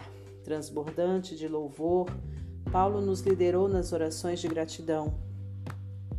Quando finalmente entramos em Roma, eles permitiram que Paulo vivesse por conta própria, sob a vigilância de um soldado. Três dias depois, Paulo convocou os líderes judeus para uma reunião em sua casa e disse: os judeus de Jerusalém me prenderam sob falsas alegações e fui trazido sob custódia para Roma. Garanto a vocês que não fiz absolutamente nada contra as leis ou contra os costumes judaicos. Depois que os romanos investigaram as acusações e descobriram que não tinha nada a fazer, quiseram me liberar, mas os judeus criaram tantos problemas que fui obrigado a apelar para César. Não quis acusá-los de nenhum erro nem deixar nosso povo em má situação com Roma. Já tivemos problemas demais. Fiz isso por Israel. Pedi que vocês viessem e me ouvissem hoje, para deixar claro que estou a favor de Israel e não contra. Estou hospedado aqui por causa da esperança, não por juízo. Eles disseram: Ninguém nos escreveu para advertir a seu respeito, e ninguém se manifestou dessas é, para dizer algo contra você, mas gostaríamos muito de ouvi-lo de ouvi-lo mais. A única coisa que sabemos dessa seita cristã é que parece que ninguém tem algo de bom para dizer a respeito. Eles combinaram uma data, quando o dia chegou, voltaram à casa de Paulo com muitos amigos. Paulo falou o dia inteiro, da manhã até a noite, explicando tudo que está envolvido no reino de Deus e tentando convencer todos sobre Jesus com base no que Moisés e os profetas escreveram a respeito dele. Alguns foram convencidos, mas outros não acreditaram numa única palavra. Os descrentes começaram a discutir com os outros e estavam querendo confusão, por isso Paulo interrompeu. Tenho apenas mais uma coisa a dizer a vocês. O Espírito Santo seguramente sabia o que estava falando quando se dirigiu aos nossos antepassados por meio de Isaías, o profeta. Vá a este povo e diga-lhes o seguinte: Vocês escutarão com os ouvidos, mas não ouvirão uma palavra. Vocês enxergarão com os olhos, mas nada verão. Esse povo é cabeça dura, eles tapam os ouvidos com os dedos, para não ter que escutar. Eles fecham os olhos, para não serem obrigados a ver, e assim evitam ficar comigo face a face e me deixar curá-los. Vocês tiveram sua oportunidade, os outros povos terão a sua chance. E acreditem, eles vão receber meu ensino de braços abertos. Paulo viveu dois anos na casa que alugou.